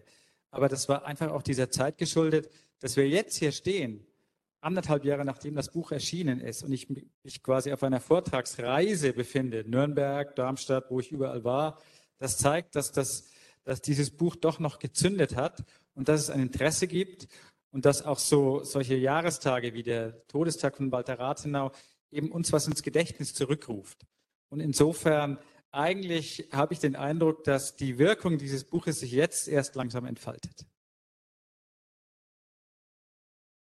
Was war die Intention? Ich glaube, die, die, Grundintention ist auch aus der journalistischen Arbeit ist in dem Fall gewesen, dieses aktuelle Ereignis so präzise wie möglich zu rekonstruieren. Und ähm, ja, ich habe das ja vorhin erwähnt, das mit äh, auch für zwei TV-Dokumentationen mit einem Kolleginnen und einem Kollegen gemeinsam gemacht. Und wir haben sehr viel aktuell dazu gearbeitet, eben auch mit dem Team von der Zeit.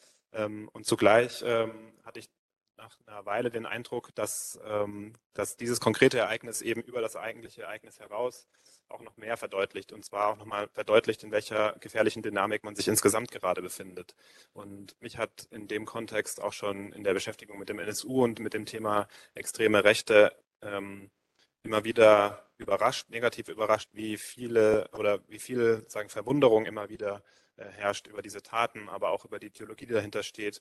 Und ich denke, gerade in Deutschland, das sich ja sonst immer sehr gerne damit rühmt, wie gut man die Geschichte aufgearbeitet habe und ähnliches, ähm, erzeugt, äh, macht das, verdeutlicht das nochmal, wie, ähm, wie wenig von dieser Geschichte nach 45 von, von rechtsterroristischen Taten, aber auch die, die ja häufig ähm, auch Personen betreffen, deren Namen dann niemand kennt, an die, die niemand erinnert, an die es keine Plakette gibt, die zum Teil von den Behörden noch nicht mal als, als ähm, Opfer anerkannt worden sind von, rechtsterroristischen Taten. Und äh, deswegen war es mir wichtig zu sagen, das ist kein äh, singuläres Ereignis gewesen, sondern eben etwas, was in einer Tradition steht. Ähm, die, in dem Fall habe ich sozusagen den Ansatzpunkt ab 45 gewählt, um das zu beschreiben und ähm, die aber auch eine Vorgeschichte hat und etwas zu tun hat mit Dynamiken, die in der Gesellschaft insgesamt passieren, die also nicht äh, diesen, zu diesem Bild passen von jemandem, der ganz am Rand der Gesellschaft steht sozusagen und damit gar nichts zu tun hat, weil der Mörder von Walter Lübcke lebte in einer kleinen Siedlung, hatte ein kleines Haus, hatte einen Job, hatte zwei Kinder, war insofern objektiv sozusagen auf keinen Fall ein Verlierer. Äh, insbesondere mit seinen Vorstrafen wäre er sozusagen jemand gewesen, wo man sagt, ah ja, da hat ja jemand ähm, in seiner Jugend schwere Straftaten begangen, aber jetzt hat er sich ja offensichtlich, äh, hat eine geregelte Arbeit und ähnliches, was ja häufig als sozusagen Maßstab äh, herangezogen wird für ein gelingendes Leben. Und ähm, insofern äh, war mir das eben wichtig zu zeigen, in welcher gesellschaftlichen Situation ähm, passiert, passiert so eine Tat und mit, in welchen äh, Bezügen eben auch zu dem Diskurs in der Gesellschaft insgesamt. Ich ich muss sagen, ich habe ganze Zeit gedacht, ähm, denken heißt, heißt vergleichen. Und äh, bei beiden Büchern, da habe ich mir erinnert, in meinem Gymnasium in Klasse von Geschichte, da über Tafel war diese schöne Aufschrift Historia Magistra Vita est. Und äh, bei den beiden Büchern, da dachte ich mir, das eigentlich irgendwie stimmt immer noch. Ich habe eine Frage an Sie, Herr Huber. Sie haben es gerade schon gesagt, ähm, das Buch ist, kommt jetzt, bekommt jetzt eine Konjunktur. Ähm, wir können ja auch darüber reden, dass sich äh, nächstes Jahr 1923 so Fragen zur Inflationskrise, äh, nächstes Jahr 2023, ne, 100 Jahre Inflation, ähm, dass wir so eine Konjunktur erleben, uns mit den 20er Jahren zu vergleichen oder auch zu fragen, sind, ist die Weimarer Zeit jetzt irgendetwas, wo wir uns irgendwie dran orientieren müssen? Ähm, ich habe mich bei der Lektüre gefragt, äh, Sie erzählen das ja auch auf, wie viele politische Morde es in dieser Zeit gibt. Man könnte natürlich auch über jemand anderes schreiben als Walter Rathenau. Warum ist er weiterhin so zentral in dieser Erzählung? Also wenn wir auch an andere Politiker denken, aber auch vielleicht an die unbekannten Opfer, warum bleibt es, dass er so eine Schlüsselfigur in dieser Weimarer Erzählung auch bleibt? Es stimmt, es war nicht nur Walter Rathenau, es waren ja innerhalb von wenigen Jahren fast 400 politische Morde, die allermeisten von rechts. Die wenigsten Namen kannte man. Die Prominenten äh, waren die Ausnahme, aber sie waren dann eben auch gezielt. Es gab das Attentat auf Matthias Erzberger, der immerhin Finanzminister dieser Republik war, auf Philipp Scheidemann, der sie immerhin ausgerufen hat und der auch der erste Ministerpräsident war, und dann eben Walter Rathenau. Ja, warum läuft es immer wieder auf Rathenau hinaus? Weil in meinen Augen war der Rathenau-Mord durchaus ein Wendepunkt in der Weimarer Republik, der zum ersten Mal wirklich der breiten Bevölkerung auch vor Augen geführt hat, was steht eigentlich auf dem Spiel. Und Sie müssen sich wirklich vorstellen, das ging wie eine Schockwelle von, vom Berliner Grunewald aus durch ganz Deutschland und auch ganz Europa. Und das erfasste wirklich jeden. Und es sind nicht Hunderttausende auf die Straße gegangen, sondern Millionen. Und es gab Racheakte gegen, die, gegen rechte Parteien. Da gab es Morde gegen rechte Abgeordnete, die im Prinzip natürlich keine Terroristen waren. Also das hat wirklich eine ganz massive Gegenreaktion in der Bevölkerung erfahren. Und von daher war der Rathenau-Mord schon eine Zäsur, hat auch auf politischer Seite zu Veränderungen geführt und hat auch den Terror verändert. Die Organisation Konsul hatte danach nichts mehr zu sagen. Hermann Erhard, den ich eben erwähnt habe, der Mastermind, der ist irgendwie ins österreichische Weinviertel abgedampft und hat nie wieder was gemacht. Es kam dann eine andere Form des Terrors. Es kam dann auch, es kam dann eben, dann kam eben der Nationalsozialismus mit Hitler, der daraus gelernt hat und hat gesagt, gezielte Terrorakte auf Politiker, das bringt uns nicht weiter. Wir wollen erstens die Straße erobern und zweitens mit legalistischen Methoden den Reichstag, um dann den Staatsterror nach 1933 aufzurufen. Also dieser Mord an Rathenau, das ist nicht nur, weil er jetzt Außenminister war und diese Vielschichtigkeit hatte, wie ich das aufgezählt habe, sondern das hat wirklich was verändert. Das hat das Denken sowohl bei der normalen Bevölkerung verändert. Es war ein Kennedy-Moment, ja. Jeder Deutsche, der damals gelebt hat, wusste noch Jahrzehnte später, wann er sich wo aufgehalten hat, als er vom Rathenau-Mord gehört hat. Das war ein Augenöffner für viele Personen.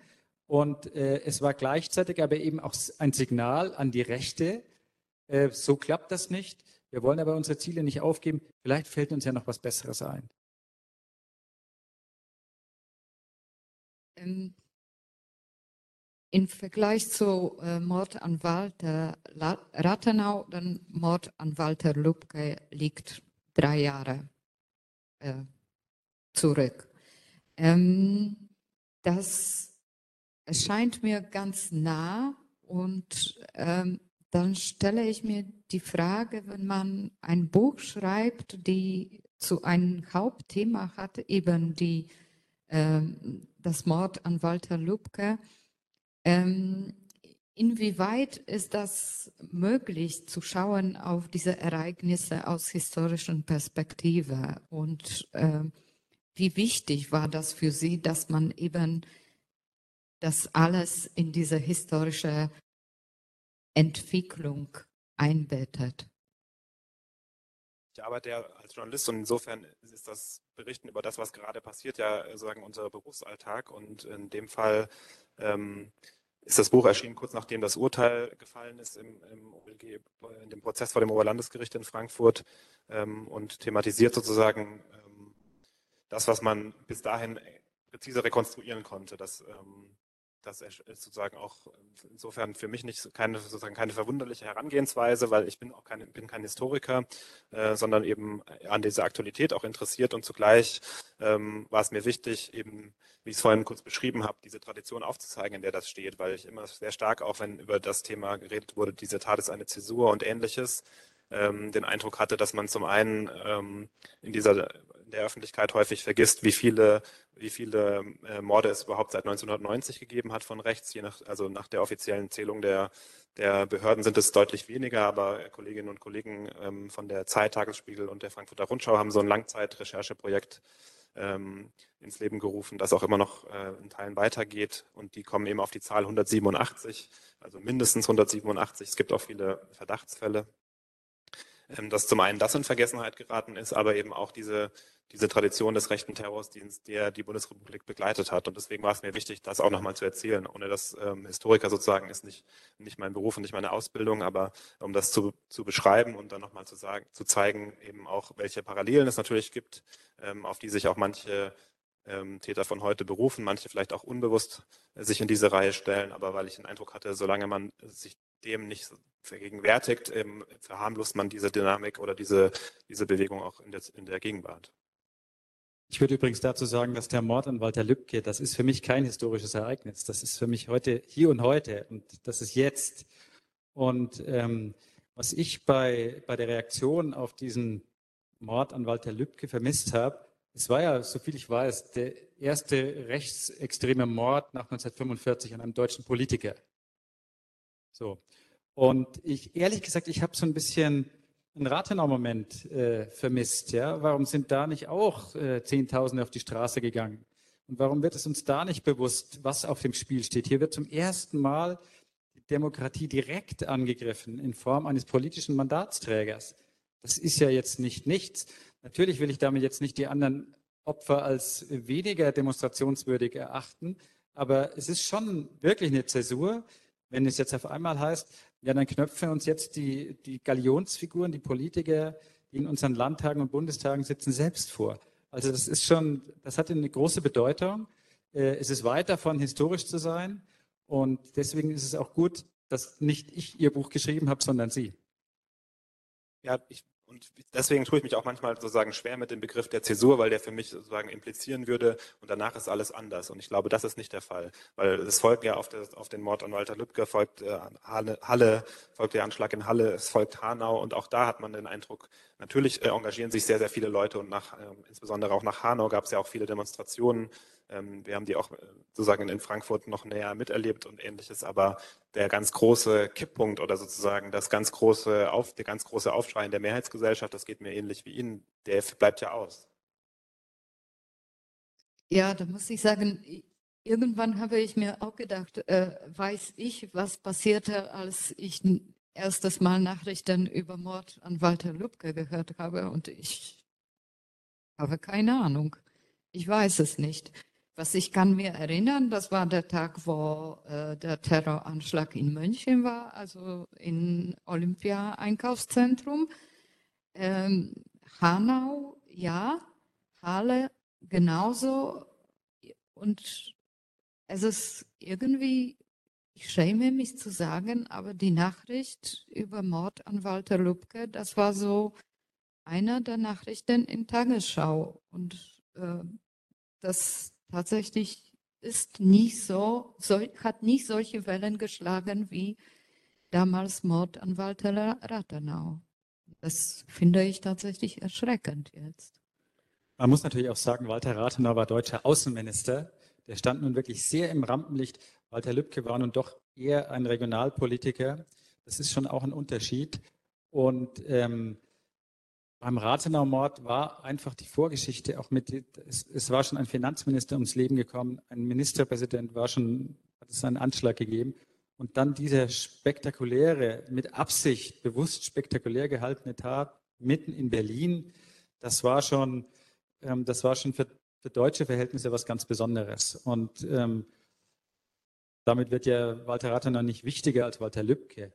Aber das Rampenlicht, der Scheinwerfer, das Scheinwerferlicht war schon ein anderes damals, ja. Das ist vielleicht auch noch ein Aspekt, ist es, ähm, Sie haben es vorhin ja erwähnt, ist mit, dem, mit dieser Vorstellung, die Tat als Botschaft. Das ist ja was, was für Rechtsterrorismus insgesamt auch bis heute sehr, sehr große Bedeutung hat, weswegen ja auch häufig ähm, Bekennerschreiben zum Beispiel überhaupt nicht äh, vorkommen oder nicht als wichtig erachtet werden, was ja, wenn wir auf die Ermittlungen zum NSU blicken, äh, man gesehen hat, wenn man, ich war in vielen Untersuchungsausschüssen und habe sozusagen Ermittler von damals als, als Zeugen gehört äh, und das ähm, war, natürlich erschütternd zu sehen, dass, dass die sozusagen gesagt haben, ja, wie soll man denn da drauf kommen, dass man es mit Terrorismus zu tun hat, gab ja gar kein Bekennerschreiben. Und ich glaube, das hängt halt stark auch damit zusammen mit dieser Vorstellung, äh, was eigentlich Terrorismus ist und auch insbesondere mit dieser Idee, Terrorismus beginnt da, wo es sozusagen einen ganz direkten Angriff auf den Staat geht und gibt. Und ich glaube, ähm, gerade wenn man es mit Rechtsterror zu tun hat, muss man in Betracht ziehen, aus meiner Sicht zumindest, dass Re Rechtsterror beginnt natürlich da, wo insbesondere wo Menschen zum Ziel werden, aus menschenverachtenden Motiven äh, getötet werden und die einfach zum Teil Passanten sind, Geschäfteinhaber, äh, die eben gerade gar kein besonderes Amt innehaben, wo man aber das Ziel ja hat, innerhalb dieser Community, innerhalb dieser konkreten Minderheit, die man damit adressiert, äh, den Terror in dem Sinne, im Wortsinne sozusagen auszulösen. Und das ist eben ein, glaube ich, ein zentraler Punkt, der vielleicht häufig untergeht und ähm, diese Tat als Botschaft, daran musste ich jetzt gerade nochmal denken, als Sie gesagt haben, man kann sich nicht so genau erinnern, wann man zum ersten Mal von dem Mord an Walter Lübcke gehört hat, da gab es ja sozusagen zwei Wochen, in denen unklar war, was ist eigentlich passiert. Ähm, und ich glaube, das spielt da vielleicht mit rein. Und man sieht aber zugleich, ähm, ich habe ja auch die Ermittlungsarbeit in diesen ersten Wochen sehr detailliert beschrieben. Man sieht das auch in der Polizei sozusagen, was mit was haben wir es hier zu tun. Mord ist meistens, äh, die, meisten Morde statistisch gesehen passieren, da gibt es ein Kennverhältnis, das passiert aus dem Umfeld der Person, das wurde alles äh, geprüft und ähm, bis man sich sozusagen entschieden hat, dass man die meiste Energie auf die Frage legt, hat man es hier mit einem Attentat zu tun, mit einem politischen Mord, sind eben äh, schon mal in etwa zwei Wochen vergangen. Und ich glaube, ähm, diese Tat äh, oder diese Botschaft, die von dieser Tat ausging, die wurde aber von vielen Leuten oder von einigen Leuten in der Gesellschaft sehr, sehr genau verstanden, nämlich von Leuten, die ähnlich wie Walter Lübcke ähm, zum Beispiel äh, zu solchen Projektionsfiguren gemacht worden sind, die er mit, der, mit, mit seiner politischen Bedeutung im Kontext der, der Diskussion um die Asylpolitik ja überhaupt nicht korrespondiert, sondern es ist ja eigentlich nur eine Projektionsfläche, nur eine Hassfigur, die da erzeugt wird. Und andere, die sozusagen ähnlich zum Ziel gemacht worden sind, äh, die haben diese Nachricht gesehen und die haben sehr schnell verstanden sozusagen oder sehr schnell den Verdacht gehabt, was damit eigentlich auch ausgesagt sein sollte, nämlich ihr seid auch gemeint. Und, ähm, und die andere Seite, die Seite, die, die sozusagen diese Tat bejubelt hat, das kann man auch online sehr gut nachverfolgen. Auch da war ja noch nicht klar, ist es tatsächlich ein Attentat oder ist es vielleicht wirklich ein Mord aus dem privaten Umfeld da begannen sozusagen schon die ersten wieder zu jubeln online. Und man sieht das unter dem Video, das ihn zu dieser Hassfigur gemacht hat, dass da Leute wieder schreiben, so jetzt hat es endlich jemand sozusagen die Tat umgesetzt. Ähm, und ähm, da ist sozusagen diese Botschaft auch gelesen worden. Deswegen, es kommt auch immer darauf an, an wen die sich richtet. Und rechter Terror richtet sich ja immer in zwei Richtungen. Er richtet sich ja zum einen an die, die man terrorisieren will und zum anderen an die, die man dazu auffordern will, jetzt auch zu handeln. Also es ist ja immer diese Verknüpfe oder diese Idee von dem Fanal, das man setzt. Und da werden die Botschaften häufig sehr gut verstanden. Das sieht man im Kontext NSU genauso. Wir sind jetzt schon mittendrin in den Milieus und in, in dem Bild der Täter, was ja in beiden Büchern auch sehr finde ich, sehr gut herausgearbeitet wird, dass wir die Täter oft als Einzeltäter wahrnehmen, ähm, als, als heute sagt man einsame Wölfe, die aber im Hintergrund, das arbeiten Sie ja beide in Ihren Büchern gut raus, es gibt Netzwerke, es gibt Milieus, die darauf anspringen ähm, und die da irgendwie auch für verantwortlich sind. Ähm, die Frage an Sie beide, wie haben Sie das in Ihrer Recherche wahrgenommen? Warum ist es dann auch so schwer für Behörden? Warum spricht man im Nachhinein auch gerne von Behördenversagen, dass diese Netzwerke eben nicht im Vorfeld aufgedeckt worden sind? Sind und dagegen vorgegangen worden ist.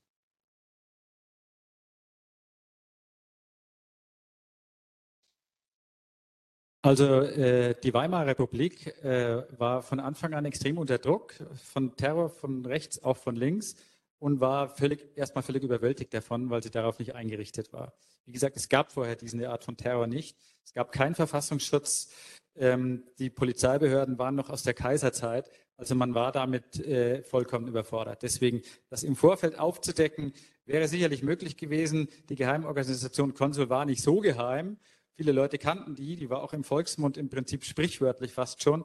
Aber es gab nicht die Mittel, darauf zuzugreifen. Und ich glaube, es gab auch nicht unbedingt den politischen Willen. Ähm, was das hinterher angeht, ähm, das ist insofern interessant. Es gab ja nach dem Rathenau-Mord dann eben einen eigenen Staatsgerichtshof für politische Morde. Das war eine Neuerung in Konsequenz dieses Rathenau-Attentats. Und dort wurde dieser Prozess lang und breit geführt gegen äh, Drahtzieher, gegen unmittelbar Beteiligte, gegen Kuriere, also gegen alle möglichen Leute, die im Umfeld mit diesem Rathenau-Attentat zu tun hatten und die man auch festgenommen hatte. Die wurden zum Teil zu harten Strafen verurteilt. Also das wurde durchaus auf, aufgearbeitet. Aber was nicht aufgearbeitet wurde, was aber die ganze Zeit in diesem Prozess so als Begriff rumschwebte, das war die Geheimorganisation Konsul. Also immer wieder stieß man auf diese Organisation Konsul und immer wieder lehnten es die Staatsanwälte und am Ende auch die Richter ab, sich damit auseinanderzusetzen. Und das ist oft gerätselt worden, warum ist das denn passiert? Also es war ja nun naheliegend, diese Angeklagten waren alle Mitglieder der Organisation Konsul. Und da hätte man wirklich in dieses Wespennest stechen können müssen. Und im Nachhinein habe ich herausgefunden, stellt sich das wirklich so dar, dass es eine politische Entscheidung war, das nicht zu thematisieren, weil man die Rechte nicht gegen sich aufbringen wollte. Es war eine Art von Appeasement. Appeasement ist ja immer kritisch in der Geschichte und auch hier war es ein großer Fehler. Man hätte diese Sache, dieser Spur nachgehen können. Man hat es nicht gemacht, weil man sich gesagt hat, Wir wollen jetzt nach diesem schrecklichen Rathenau-Mord, nach dieser Mordserie, wir brauchen Ruhe in dieser Republik. Wir müssen uns wieder festigen, wir müssen uns stabilisieren. Und deswegen wurde dieser Spur nicht nachgegangen. Also das war in der Tat eine bewusste politische Entscheidung, die aber große Folgen hat. Ein bisschen zynisch könnte man sagen, hätte es den Verfassungsschutz damals gegeben. Wahrscheinlich hätte es eine Hand, Dutzend, gutes Dutzend V-Leute in der Organisation Konsul gegeben und die Folgen wären diese ähnlichen geblieben. Ähm, und ich glaube, da ist man, wenn man jetzt nach heute blickt, vielleicht bei einem, einem Teil des Problems, auf das man äh, schauen kann, ist, ähm, häufig wird ja gefragt, wieso hat äh, der Verfassungsschutz in dem Fall äh, den späteren Mörder von Walter Lübcke ähm, falsch bewertet. Und ich glaube, das hat zum einen, das wird ja auch noch aufgearbeitet in einem Untersuchungsausschuss im Hessischen Landtag. Ähm, das hat dann manchmal mit äh, auch ganz banalen Gründen zu tun. Äh, das hat äh, zu tun manchmal mit äh, Unfähigkeit, diese ähm, Dynamiken tatsächlich richtig zu analysieren, die da geschehen. Ähm, das hat in manchen Fällen aber auch mit solchen Geheimdienstlogiken zu tun, dass wenn man zum Beispiel das Gefühl hat, man hat jetzt aber drei V-Leute in dieser oder einen V-Mann in dieser in dieser Untergrundzelle, dann möchte man den vielleicht nicht preisgeben und hat, hat vielleicht redet sich vielleicht ein, man hat das ganz gut unter Kontrolle, ähm, so dass man häufig ähm, sieht, dass dann Informationen gesammelt werden, aber gar nicht äh, gehandelt wird äh, um diese Frage, wie ist das eigentlich in Hessen gewesen und im Kontext des NSU-Mordes dreht sich auch äh, diese äh, eine Akte, die ich auswerten konnte, die mir zugespielt wurde, die eben mal 120 Jahre geheim bleiben sollte. Da hat der Verfassungsschutz selbst in Hessen überprüft, ähm, was haben wir da eigentlich in der Zeit gemacht und stellt sich selbst ein ganz äh, vernichtendes Zeugnis aus. Und trotzdem ist es auch ein Zeugnis, dass sie sich selbst ausgestellt haben. Das muss man auch im, im, im Kopf behalten.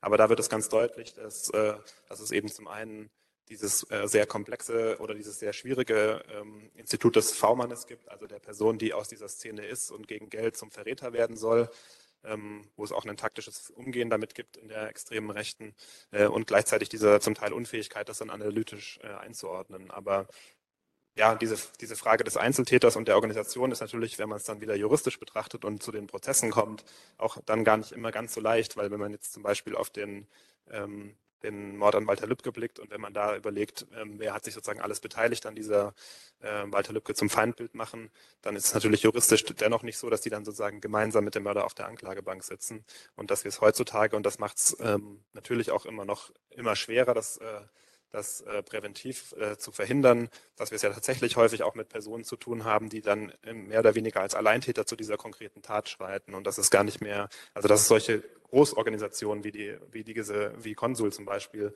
in der Form oder zumindest in, in dieser Organisations, in diesem Organisationsgrad vielleicht heute gar nicht mehr die prägende Bedeutung haben in der extremen Rechten, sondern dass es eben letzt, inzwischen viel, viel unübersichtlicher geworden ist und dass zum Teil auch der, der Weg von jemandem, der ähm, mit auf so eine Demonstration geht und ähm, in drei Chatgruppen ist, zum, zum Täter zu werden, viel, viel kürzer geworden ist, als man es vielleicht früher ähm, kannte. Hm, vielleicht noch eine Anmerkung oder eine Frage an Sie zu diesem, ähm, ich habe ja eben über den Rathenau-Prozess gesprochen und das Versäumnis, dass man im Zuge dieses Rathenau-Prozesses eben die Organisation Konsul nicht untersucht hat. Der gleiche Vorwurf wurde ja nach dem NSU-Prozess auch erhoben. Also die haben ja ewig, das war ja ein Mammutprozess, ich glaube, es war der größte, den wir hatten äh, in der Nachkriegszeit. Und der füllt ja auch, ich glaube, die Prozessakten füllen 3000 Seiten inzwischen, es wurde ja veröffentlicht. Aber auch da schwang eben immer der Vorwurf mit, es wurde akribisch ermittelt und der Richter hat sich viel Mühe gegeben. Aber was ist mit dem Netzwerk dahinter?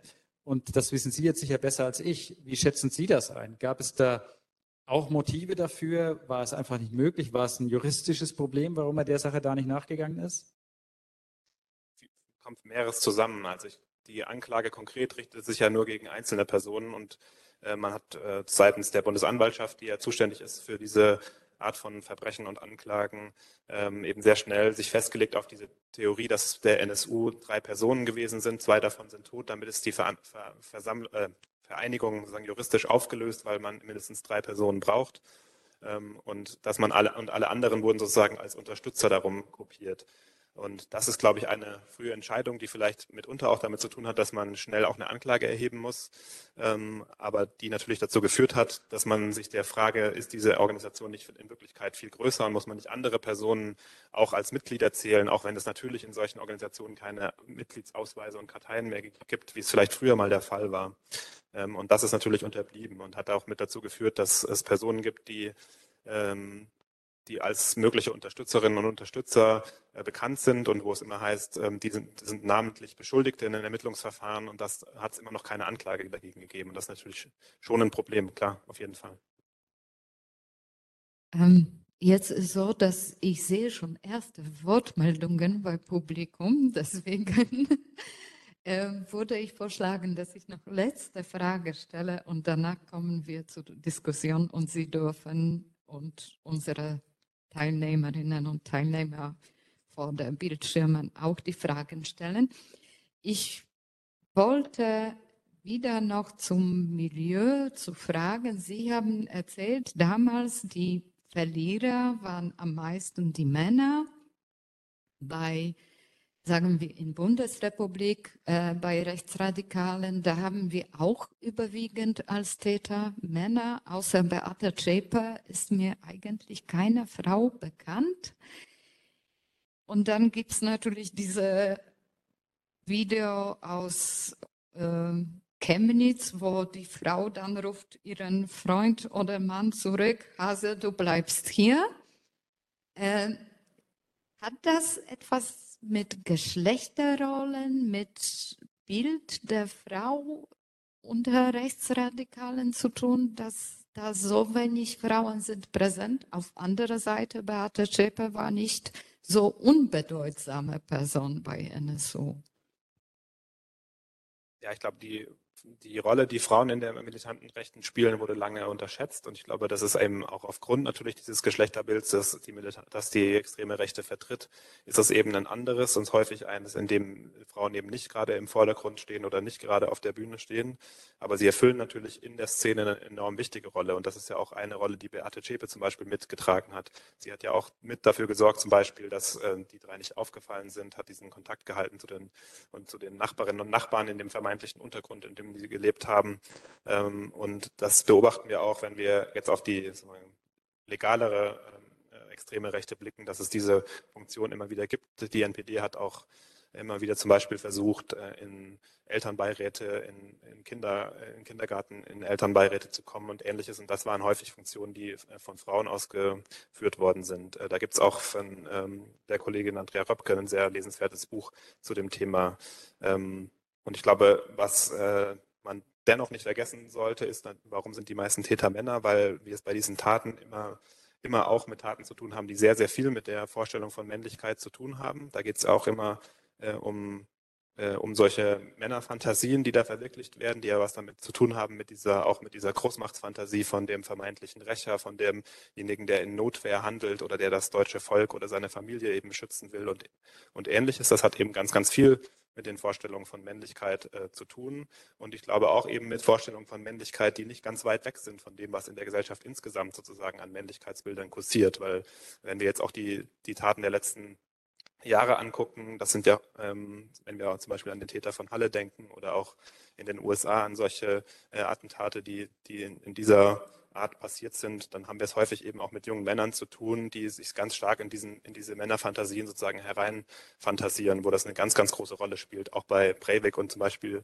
diese Uniform, die eine enorme Lächerlichkeit hat. Ähm, aber das ist natürlich für, die, für diese Person ein ganz, ganz zentrales äh, Bild, diese Vorstellung vom, äh, vom soldatischen Mann. Und das ist bis heute eben äh, prägend. Also klar, die Männlichkeitsfantasie spielt eine ganz große Rolle in dieser Szene und die spielte auch in den frühen 20er Jahren eine entscheidende Rolle. Ähm, das ist vielleicht sogar ein wesentlicher Unterschied zum, äh, zur rechten Szene, zum rechten Terror von heute. Damals waren das ausschließlich Männer. Frauen durften keine Rolle spielen. Das passte überhaupt nicht in das Weltbild hinein. Ähm, die waren per se in der Satzung der Geheimorganisation Konsul, die ja schriftlich wie in einem ordentlichen Verein niedergelegt wurde, waren die gar nicht vorgesehen. Und äh, ich bin tatsächlich in den ganzen Recherchen auf nicht eine einzige relevante Frauenfigur gestoßen, weil es damals einfach auch nicht zu dem Bild passte und weil es auch nicht zu dem Milieu passte. Es waren ja zum großen Teil Kriegsteilnehmer, die da zurückkamen und die gegen andere Männer Krieg geführt hatten. Und die sahen jetzt Männer an der Spitze, die sie nicht gut fanden und haben sich zusammengetan, um irgendwie ihre Männlichkeit zu beweisen. Also das ist schon ein großer Unterschied. Aber auf der anderen Seite tatsächlich dieses Männerbündische, das spielt doch bis heute eine große Rolle. Und diese Männlichkeit, wenn Sie sich auch anschauen, wie die posieren auf diesen Fotos, ja, Schon die, diese Wehrsportgruppe Hoffmann aus den 80er Jahren, das war auch ein Männerbund, da steht man auch so da. Und genauso ist das bei diesen ganzen rechtsextremen Gruppen, diese Bikervereine und sowas. Männlichkeit ist ein zentraler Wert. Aber das heißt nicht, dass Frauen darin keine Rolle spielen. Ja, vielen Dank. Ähm, jetzt würde ich sagen, die ersten äh, Wortmeldungen waren schon hier. Ich gehe nach hinten zum, und beobachte den Chat und ich komme beobachten Sie hier. Ja, vielen Dank. Ähm, ich möchte nochmal auf die Frage, von Ihnen aufgeworfene Frage nach dem historischen Vergleich zurückkommen. Ähm, ich denke, Sie haben recht natürlich, wenn Sie sagen, äh, man äh, kann vergleichen, muss aber nicht. Äh, wobei ich Schwierigkeiten habe, ähm, die beiden Fälle, die von Ihnen geschilderten Fälle, die beide sehr interessant sind, nun in Parallele zu setzen. 1954 erschien in der alten Bundesrepublik das Buch eines Schweizer Journalisten, äh, Fritz René Allemann, mit dem schönen Titel Bonn ist nicht Weimar. Das kann man cum grano salis auch sagen, Berlin ist nicht Weimar.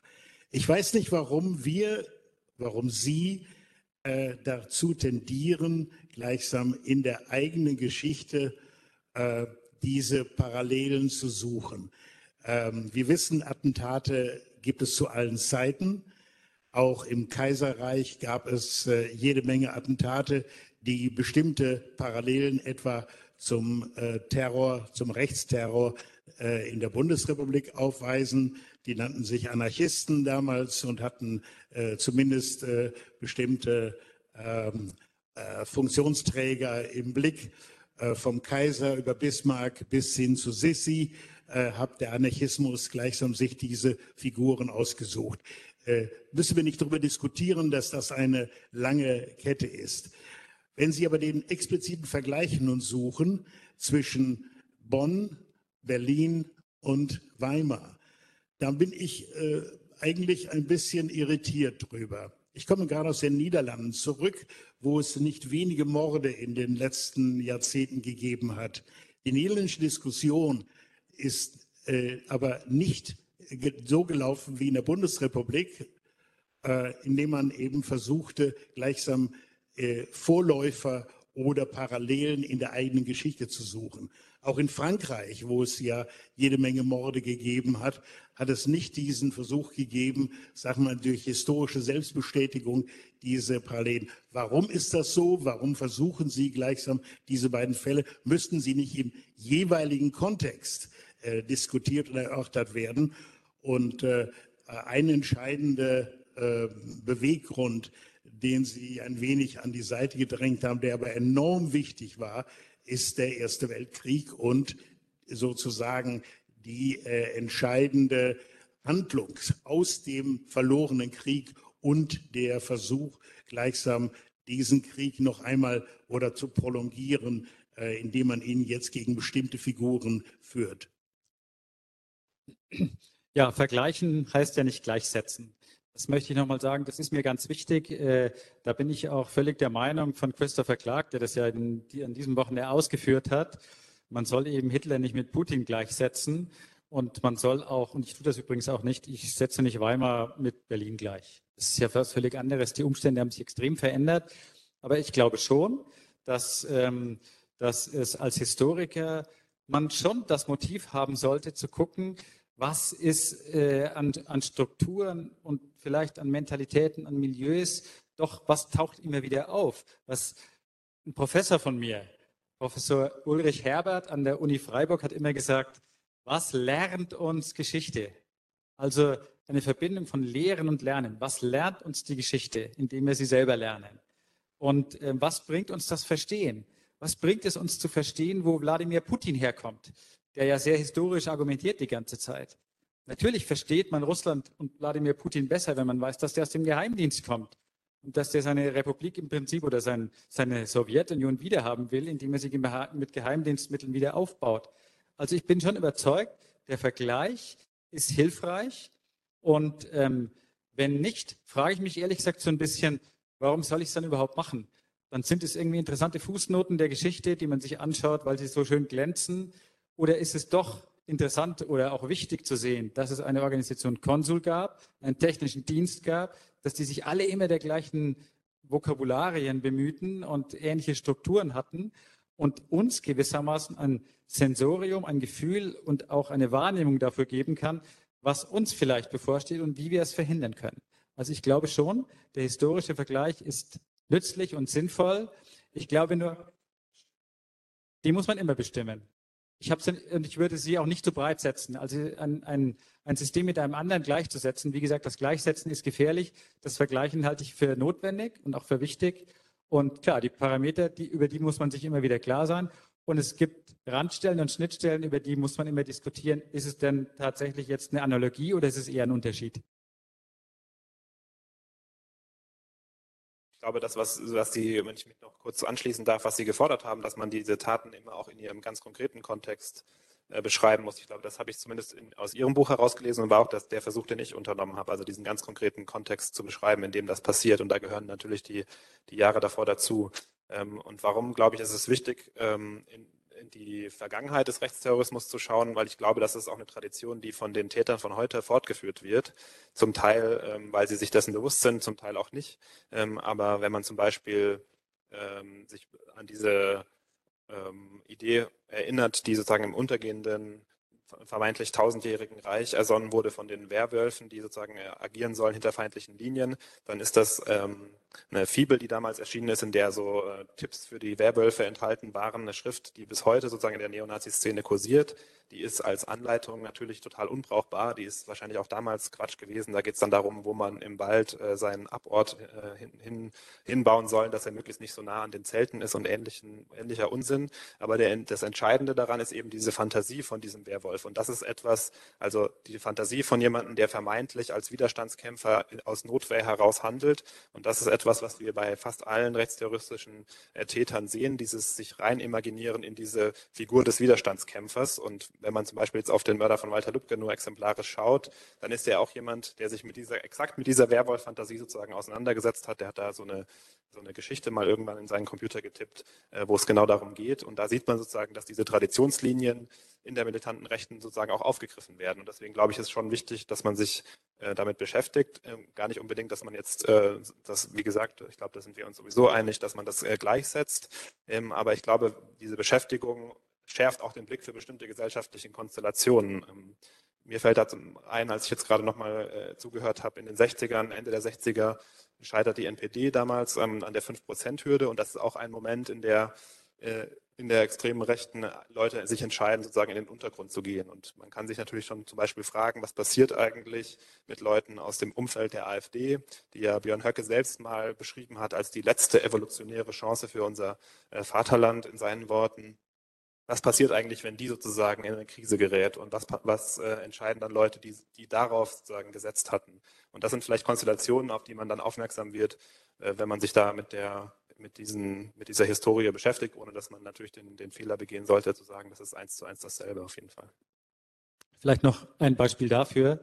Ähm, Meiner Meinung nach war eine der großen Fehler der Weimarer Republik tatsächlich, dass man die Verlierer, wie ich sie jetzt mal pausch, etwas pauschalisierend genannt habe, dass man die tatsächlich sich selber überlassen hat und diesen ganzen Wehrverbänden und dass man sich nicht darum geschert hat, was ist eigentlich mit unseren ganzen Kriegsheimkehrern, äh, dafür haben wir jetzt nicht auch noch Zeit. Und ähm, das war ein großer Fehler und ich glaube, daraus kann man wirklich was lernen, dass man eben bei großen gesellschaftlichen Umbrüchen schauen muss, was passiert denn mit denen, die an den Rand gedrängt sind, mit den Enttäuschten. Und äh, die darf man nicht sich selber überlassen und darf sie auch nicht marginalisieren. Und das ist eine Lehre, die man immer wieder sehen kann. Und die hätte man auch meiner Meinung nach nach 1989, 90 im Zuge der Wiedervereinigung, da sind da auch große Fehler begangen worden. Im Umgang mit im Prinzip den Leuten, die damals noch eine Karriere vor sich hatten oder mittendrin steckten. Was sind da für Enttäuschungen entstanden und was ist daraus auch für eine negative Energie entstanden? Also ich denke schon, ähm, das ist sinnvoll, sich das genauer anzuschauen und gegebenenfalls eben auch äh, die Dinge mal anders zu machen. Wir haben Fragen aus dem Chat, wie mir Frau Lagerberger gerade mitgeteilt hat. Ja, und äh, eine der Fragen haben Sie gerade, Herr Huber, schon ein bisschen beantwortet, weil das war die Frage an beiden Herren. welche Perspektiven Sie sehen, um dagegen vorzugehen, dass aus Verlusterfahrung Gewalt wird. Ähm, die andere Frage war auch, wir haben drei Wortmeldungen, ähm, war an Herr Huber, ob er könnte ein bisschen ausführlicher äh, über Brigade Erhard äh, erzählen. Und die dritte, das ist eher so Vorschlag, die ich sehr befürworten würde. Ähm, natürlich ist es so, dass ähm, die politischen Morde oder rechtsradikale Morde passierten damals nicht nur in Deutschland. In Polen äh, 22 wurde auch äh, der polnische Präsident äh, Gabriel Narutowicz ermordet und ebenfalls von einem Rechtsradikalen. Und äh, da ist ein Vorschlag, vielleicht könnte man auch darüber eine TV-Dokumentation machen. Und diesen Vorschlag befürworte ich sehr. Geht das an mich oder geht das an den Kollegen? Wir sind ja beide TV-Dokumentaristen. Man könnte eine Kooperation gründen. Äh, vielleicht darf ich auf die Frage direkt mal antworten. Also die Frage ist mir sehr oft gestellt worden. Ich äh, stehe auf zwei Standbeinen, ich schreibe Bücher und ich mache Dokumentarfilme.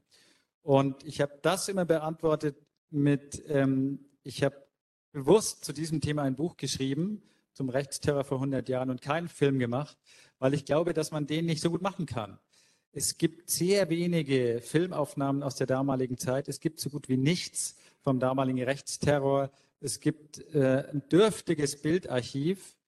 Ähm, vom Rathenau-Mord gibt es ein paar Tatortfotos. Also das wäre ehrlich gesagt filmisch relativ uninteressant. Es gibt, wie Sie sich denken können, keine lebenden Zeitzeugen aus dieser Zeit mehr. Also das wäre schon alles sehr, sehr aus dritter Hand. Was ganz anderes ist es, einen Film über Walter Lübcke zu machen. Da sind wir ja mittendrin. Also das ist ein großer Unterschied. Das sind einfach praktische Gründe, warum ich der Meinung bin, äh, zu diesem Thema kann man eigentlich nicht mehr so gut einen, zumindest einen, einen historischen, einen dokumentarischen Film machen. Jedenfalls, ich werde ihn nicht machen. Jetzt haben wir noch andere Fragen. Die müssen wir auch noch beantworten. Ähm, die Frage zur Brigade Erhard, da könnte man Abende drüber sprechen. Ich will das kurz halten. Die Brigade Erhard, das war ein sogenanntes Freikorps, die Marinebrigade Erhard, ähm, weil nämlich die äh, Regierung der Weimarer Republik sah sich nach dem Untergang des Kaiserreichs mit einem gewissen Machtvakuum konfrontiert. Es gab äh, nur noch ein, ein kleines Rumpfheer. Ähm, es gab eine Polizei aus der Kaiserzeit, aber es gab jede Menge Druck von links und von rechts, die diesen Staat bedroht haben. Und in dieser Situation kam man auf die Idee, gewissermaßen private Söldnerheere aufstellen zu lassen und von Staatswegen zu finanzieren. Eine heutzutage wirklich irre Idee, die die damals hatten. Und äh, das ließen sich Leute wie Hermann Erhard von der Brigade Erhard nicht zweimal sagen. Es gab also jede Menge private Heerführer, die dann ihre eigene, ihre eigene Armee aufgestellt haben, zum Teil mit Hunderten und Tausenden von Mitgliedern, die dann bei Kommunistenaufständen, aber auch bei Scharmützeln an den Grenzen im Osten in Schlesien gegen äh, die Rote Armee gekämpft haben. Also das war ein, zwei Jahre lang, gab es Dutzende von diesen sogenannten Freikorps in Deutschland. Eine davon, und zwar, ich glaube, die größte und die disziplinierteste und die gefährlichste von denen, das war die Marinebrigade Erhard die dann auch bei der erstbesten Gelegenheit einen Putsch gegen die Republik inszeniert hat, nämlich den sogenannten Kapp-Putsch in Berlin 1920. Infolgedessen, dieser Putsch ist ja gescheitert, weil äh, man eben doch keine Rückhalt in der Bevölkerung gefunden hat. Daraufhin hat sich das Freikorpswesen aufgelöst und auch die Brigade Erhard wurde aufgelöst. Und das Erste, was Erhard macht, ist, er gründet eine Geheimorganisation und die heißt Geheimorganisation Konsul. Die erste Frage war, was kann man tun, um so etwas verhindern, zu verhindern? Und das, das gebe ich jetzt mal an den Herrn Steinhagen weiter. Stunden haben wir noch Zeit, ähm, ähm, aber vielleicht bei der Frage des Einbindens, da ähm, habe ich, wenn ich jetzt zum Beispiel an die 1990er Jahre denke und an die damals ähm, sagen entstehende, ja auch subkulturell geprägte militante Neonazi-Szene, da habe ich eher das Gefühl, dass da das Gegenteil ähm, richtig gewesen wäre, nämlich der sehr, sehr deutliche Widerspruch und das sehr, sehr deutliche Agieren, äh, anstatt das, was man damals nämlich erlebt hat, war vielfach ja diese akzeptierende Jugendarbeit, wo man sozusagen gesagt hat, ja, dann haben wir wenigstens Kontakt zu denen, wenn die bei uns im Jugendhaus sind, hatte häufig dann die Folge, dass die Jugendhäuser sozusagen zum nationalen Zentrum geworden sind. Und ich glaube, dass es ähm, auch bei der Frage, wie viel Verständnis bringt man Leuten entgegen, die sozusagen sich ja auch, äh, wenn wir heutzutage denken, ja häufig zum Verlierer machen wollen oder zum Verlierer imaginieren. Also der, ähm, wie gesagt, der Mörder von Walter Lübcke sozusagen war von außen darauf geblickt, ähm, erfüllte viele Kriterien der bürgerlichen Gesellschaft, die gemeinhin als Erfolg sozusagen gelten würden zumindest in diesem Rahmen. Und das ist ja dann auch immer ein Stück weit eine Entscheidung ähm, dazu, sich dann sozusagen in diese diese Position rein zu, zu denken. Hat häufig auch mit viel mit Täter-Opfer-Umkehr zu tun. Und ich glaube, wenn man daran denkt, würde ich sagen, ist es ganz wichtig, dass man sich sehr stark an die Seite derjenigen stellt, die da so zum Ziel gemacht werden, die bedroht werden, die da ganz stark betroffen sind auch von dieser äh, von dieser Bewegung, die zum, die als Ziele markiert werden und dass man auch viel mehr als es in der Vergangenheit war, äh, auf diese spezielle Perspektive hört. Das hätte auch im Kontext NSU sicherlich mit dazu führen können, dass man früher verstanden hätte, mit was man es zu tun hat. Ähm, und ich glaube, bei vielen dieser Täter geht es darum, ganz klar zu, ähm, ganz klare Grenzen zu ziehen und auch bei den Personen, die sozusagen sich da im Umfeld von solchen Leuten bewegen, eine viel, viel stärkere Abgrenzung, als es vielleicht passiert ist. Also vielleicht dieses, vielleicht weniger das, äh, die Sorgen ernst nehmen, als vielmehr klar zu sagen, wo menschenfeindliche Positionen beginnen und zu sagen, ab hier und nicht weiter. Ich würde Ihnen recht geben, wenn sich jemand schon so weit radikalisiert hat, äh, dann ist es, glaube ich, mit dem Verständnis zu Ende. Bei mir war es ja eher im gesellschaftlichen Kontext gedacht, dass man, wenn man so eine extreme Umbruchssituation hat, wie den Untergang eines ganzen Systems, wie die Monarchie oder jetzt die DDR vor 30 äh, Jahren, dass man dann eben nicht gut daran tut, alles nur über den wirtschaftlichen Leisten zu messen und zu sagen, ihr macht jetzt unser System und schaut mal, wie ihr damit klarkommt. Das ist ja auch vielfach der Vorwurf, der gemacht wurde. Und dann noch von Westen womöglich belehrend äh, in, in, die Schranken gewiesen zu werden. Das ist bis heute eine, eine sensible Geschichte, auch bei nicht, Leuten, die nicht Terroristen geworden sind, hat das wirklich angefasst und die tragen uns das bis heute nach. Ähm, aber ich glaube, wenn man, wenn man eine gewisse Grenze überschritten hat, dann ist da Verständnis in der Tat nicht mehr viel zu holen. Und ähm, eine klare Haltung von Staatswegen und von Behördenwegen, was die rechte Gefahr angeht, die ist auf jeden Fall angezeigt. Ich finde, das ist besser geworden.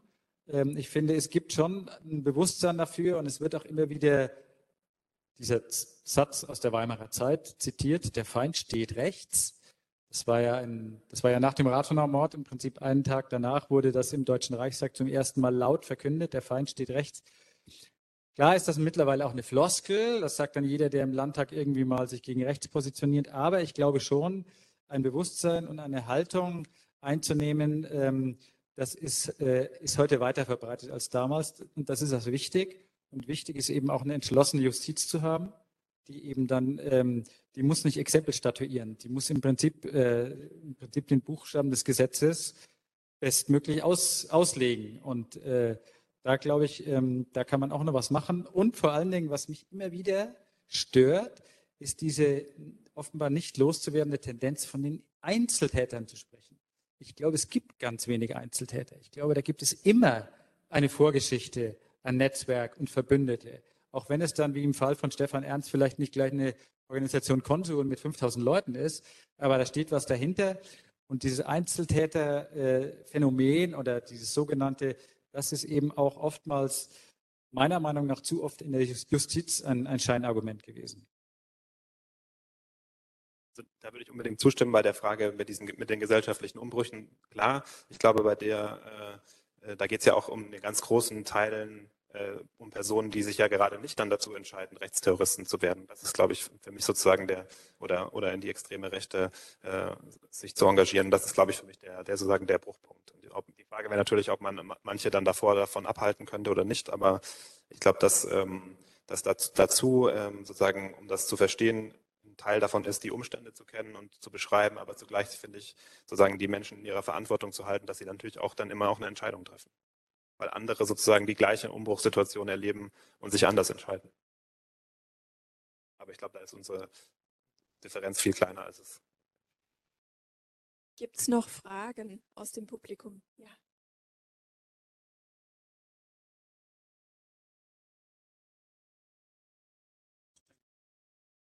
Ähm, wie schon der andere Herr angesprochen hat, gab es ja auch Anschläge oder Attentate von Anarchisten, vor allem vor dieser rechten Gewalt, und die haben sich ja verstanden als Propaganda der Tat. Ich wollte fragen, und diese Tat haben Sie auch erwähnt, dass das von diesen Rechten als der Zweck angesehen wurde.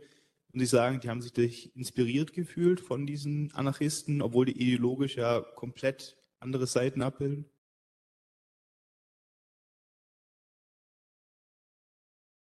Es gibt auf jeden Fall diese Vorstellung von der Tat als Botschaft, aber das jetzt, ähm, jetzt im gegenwärtigen Rechtsterrorismus spielt, glaube ich, diese, diese ja, anarchistische Tradition oder die anarchistische Tradition in dem Sinne als Vorbild keine Rolle mehr, also zumindest nicht gegenwärtig. Ja. Der Anarchismus hat auch im Recht Terror der Weimarer Zeit keine Rolle gespielt. Darauf hat sich niemand berufen. Es war eine andere Zielrichtung. Man wollte schon ein Fanal setzen, so wurde es ja immer genannt, das Fanal, das große Symbol, nachdem alles anders ist als vorher. Aber man hatte eben auch ähm, ein Ziel und das, das Ziel waren eben die Verräter und das Ziel war, zurückzukommen zu einem imaginierten, besseren alten System. Die Anarchisten waren tatsächlich eigentlich insofern viel radikaler, als sie tatsächlich die, die Tat für sich haben stehen lassen. Darauf hat sich aber in, also in Weimarer Zeit schon niemand mehr berufen. Das weitere Fragen? Ähm, also für mich war eigentlich ein, eine Zäsur die Tatsache, dass die Frau Merkel sich nicht gegen diese AfD-Forderung äh, äh, hängt sie oder äh, ja, hängt sie auf oder so, dass da nicht reagiert worden ist. Das finde ich, gerade auch wenn man jetzt sieht, dass Trump äh, geschrien oder dass die Leute geschrien haben, hängt den Pence auf. Also ich sehe in solchen Sachen auch eine Parallele oder eine so dass man das so ungestraft, dass das äh, nicht ähm ja, vermutlich meinen Sie, es gab ich glaube, auf einer Pegida-Demonstration gab es mal so einen stilisierten Galgen. Und an dem hingen die Namen Gabriel und Merkel. Und dieser Galgen wurde dann, glaube ich, sogar kommerzialisiert von irgendeinem kleinen Händler im, ich weiß nicht, ob es im Erzgebirge war, ich sage es jetzt einfach mal irgendwie in der Gegend, der so kleine Galgen dann vertreiben wollte. Das wurde dann juristisch tatsächlich untersagt. Und Sigmar Gabriel hat, glaube ich, tatsächlich auf Unterlassung geklagt. Bei Frau Merkel weiß ich es auch nicht so genau. Ich glaube, sie hat es nicht gemacht. Ähm, aber äh, braucht man, muss man das noch gerichtlich verfolgen? Ist das nicht ohnehin schon klar? Also das hat schon eine Diskussion gegeben. Ich kann mich erinnern, dieses Bild vom Galgen ist eine ganze Weile doch durch die Zeitungen gegangen und es ist ja dann im Prinzip eben auch nicht nachhaltig geworden. Das ist jetzt nicht bis heute das große Symbol der Rechten, also ich, ich würde ähm, ich würde Ihnen dann ein Stück weit widersprechen. Also da gab es eigentlich schon einen Gegenwind und es ist dann ja auch tatsächlich juristisch untersagt worden, dieses Bild weiter zu verwenden. Ich glaube, vielleicht könnte man äh, noch dazu sagen, vielleicht hat, ist das Problem eher, dass es bis zu dem Galgen äh, transparent gedauert hat, äh, bis äh, sozusagen angekommen ist, für was, mit was für einer Ideologie man es da zu tun hat bei diesen Leuten, die da auf der Straße sind. Vielleicht ist das eher das Problem. Ich darf mich auch erinnern, dass der Galgen eher für Diskussionen gesorgt hat und für Widerspruch. Aber dass davor ja sehr lange so dieses, ähm, dieses Lavieren war, wo man eher gesagt hat, ah ja, da muss man auch die Sorgen ernst nehmen. Dass der Galgen überhaupt möglich war, ist das Problem, meinen Sie? Oder dass es eben so lange gedauert hat, bis, es irgendwie, bis das Galgensymbol, was jetzt sehr, sehr klar zu interpretieren ist, äh, damit sich rumgetragen wurde, bis die, den Charakter der Bewegung, mit der man es da zu tun hat, eindeutig wurde. Ja. Ich glaube, es geht ja auch um die Frage von so gezielten Provokationen oder Tabubrüchen, wo Sprache aufgegriffen wird, die man im Vorfeld im sozusagen etablierten politischen Raum nicht nutzen würde. Und, und, ob damit dann so ein Moment überschritten ist, ob das eine Zäsur ist, die wiederum dazu einlädt, dass andere Leute sich motiviert fühlen, extremere Straftaten dann auch zu begehen ähm, und inwieweit man das beobachten muss. Ich meine, also so habe ich das auch ein bisschen verstanden. Ähm, die Frage, wie reagieren äh, gemäßigte politische Parteien da auch drauf, wie reagiert äh, eine Regierung darauf, die auf diese Art und Weise angegriffen wird? Ja, die Sprache hat ja eine wichtige Funktion und Bilder haben es auch und Symbole. Und es ist ja eine erklärte Strategie der neuen Rechten, die Grenzen immer weiter zu verschieben. und uns an Dinge zu gewöhnen, die wir vielleicht vor fünf Jahren noch für unsagbar hielten. Volksverräter, Systempolitik, Altparteien, Lügenpresse, das geht einem jetzt so geläufig von der Hand. Ähm, der Galgen hat es nicht geschafft. Das war eine Grenzüberschreitung, die äh, dann einen Schritt zu weit gegangen ist. Aber in der Tat, äh, es ist eine klare Strategie, dass man eben sowas in die Sprache einfließen lässt und zur Normalität macht, um dann eben auch äh, gewissermaßen einen Boden für, für ein Verständnis für, diese, für, diese, für dieses Denken herzustellen. Das ist eben, wenn man oft genug von der Lügenpresse spricht, dann gibt es sie irgendwann. So hätte Goebbels das formuliert.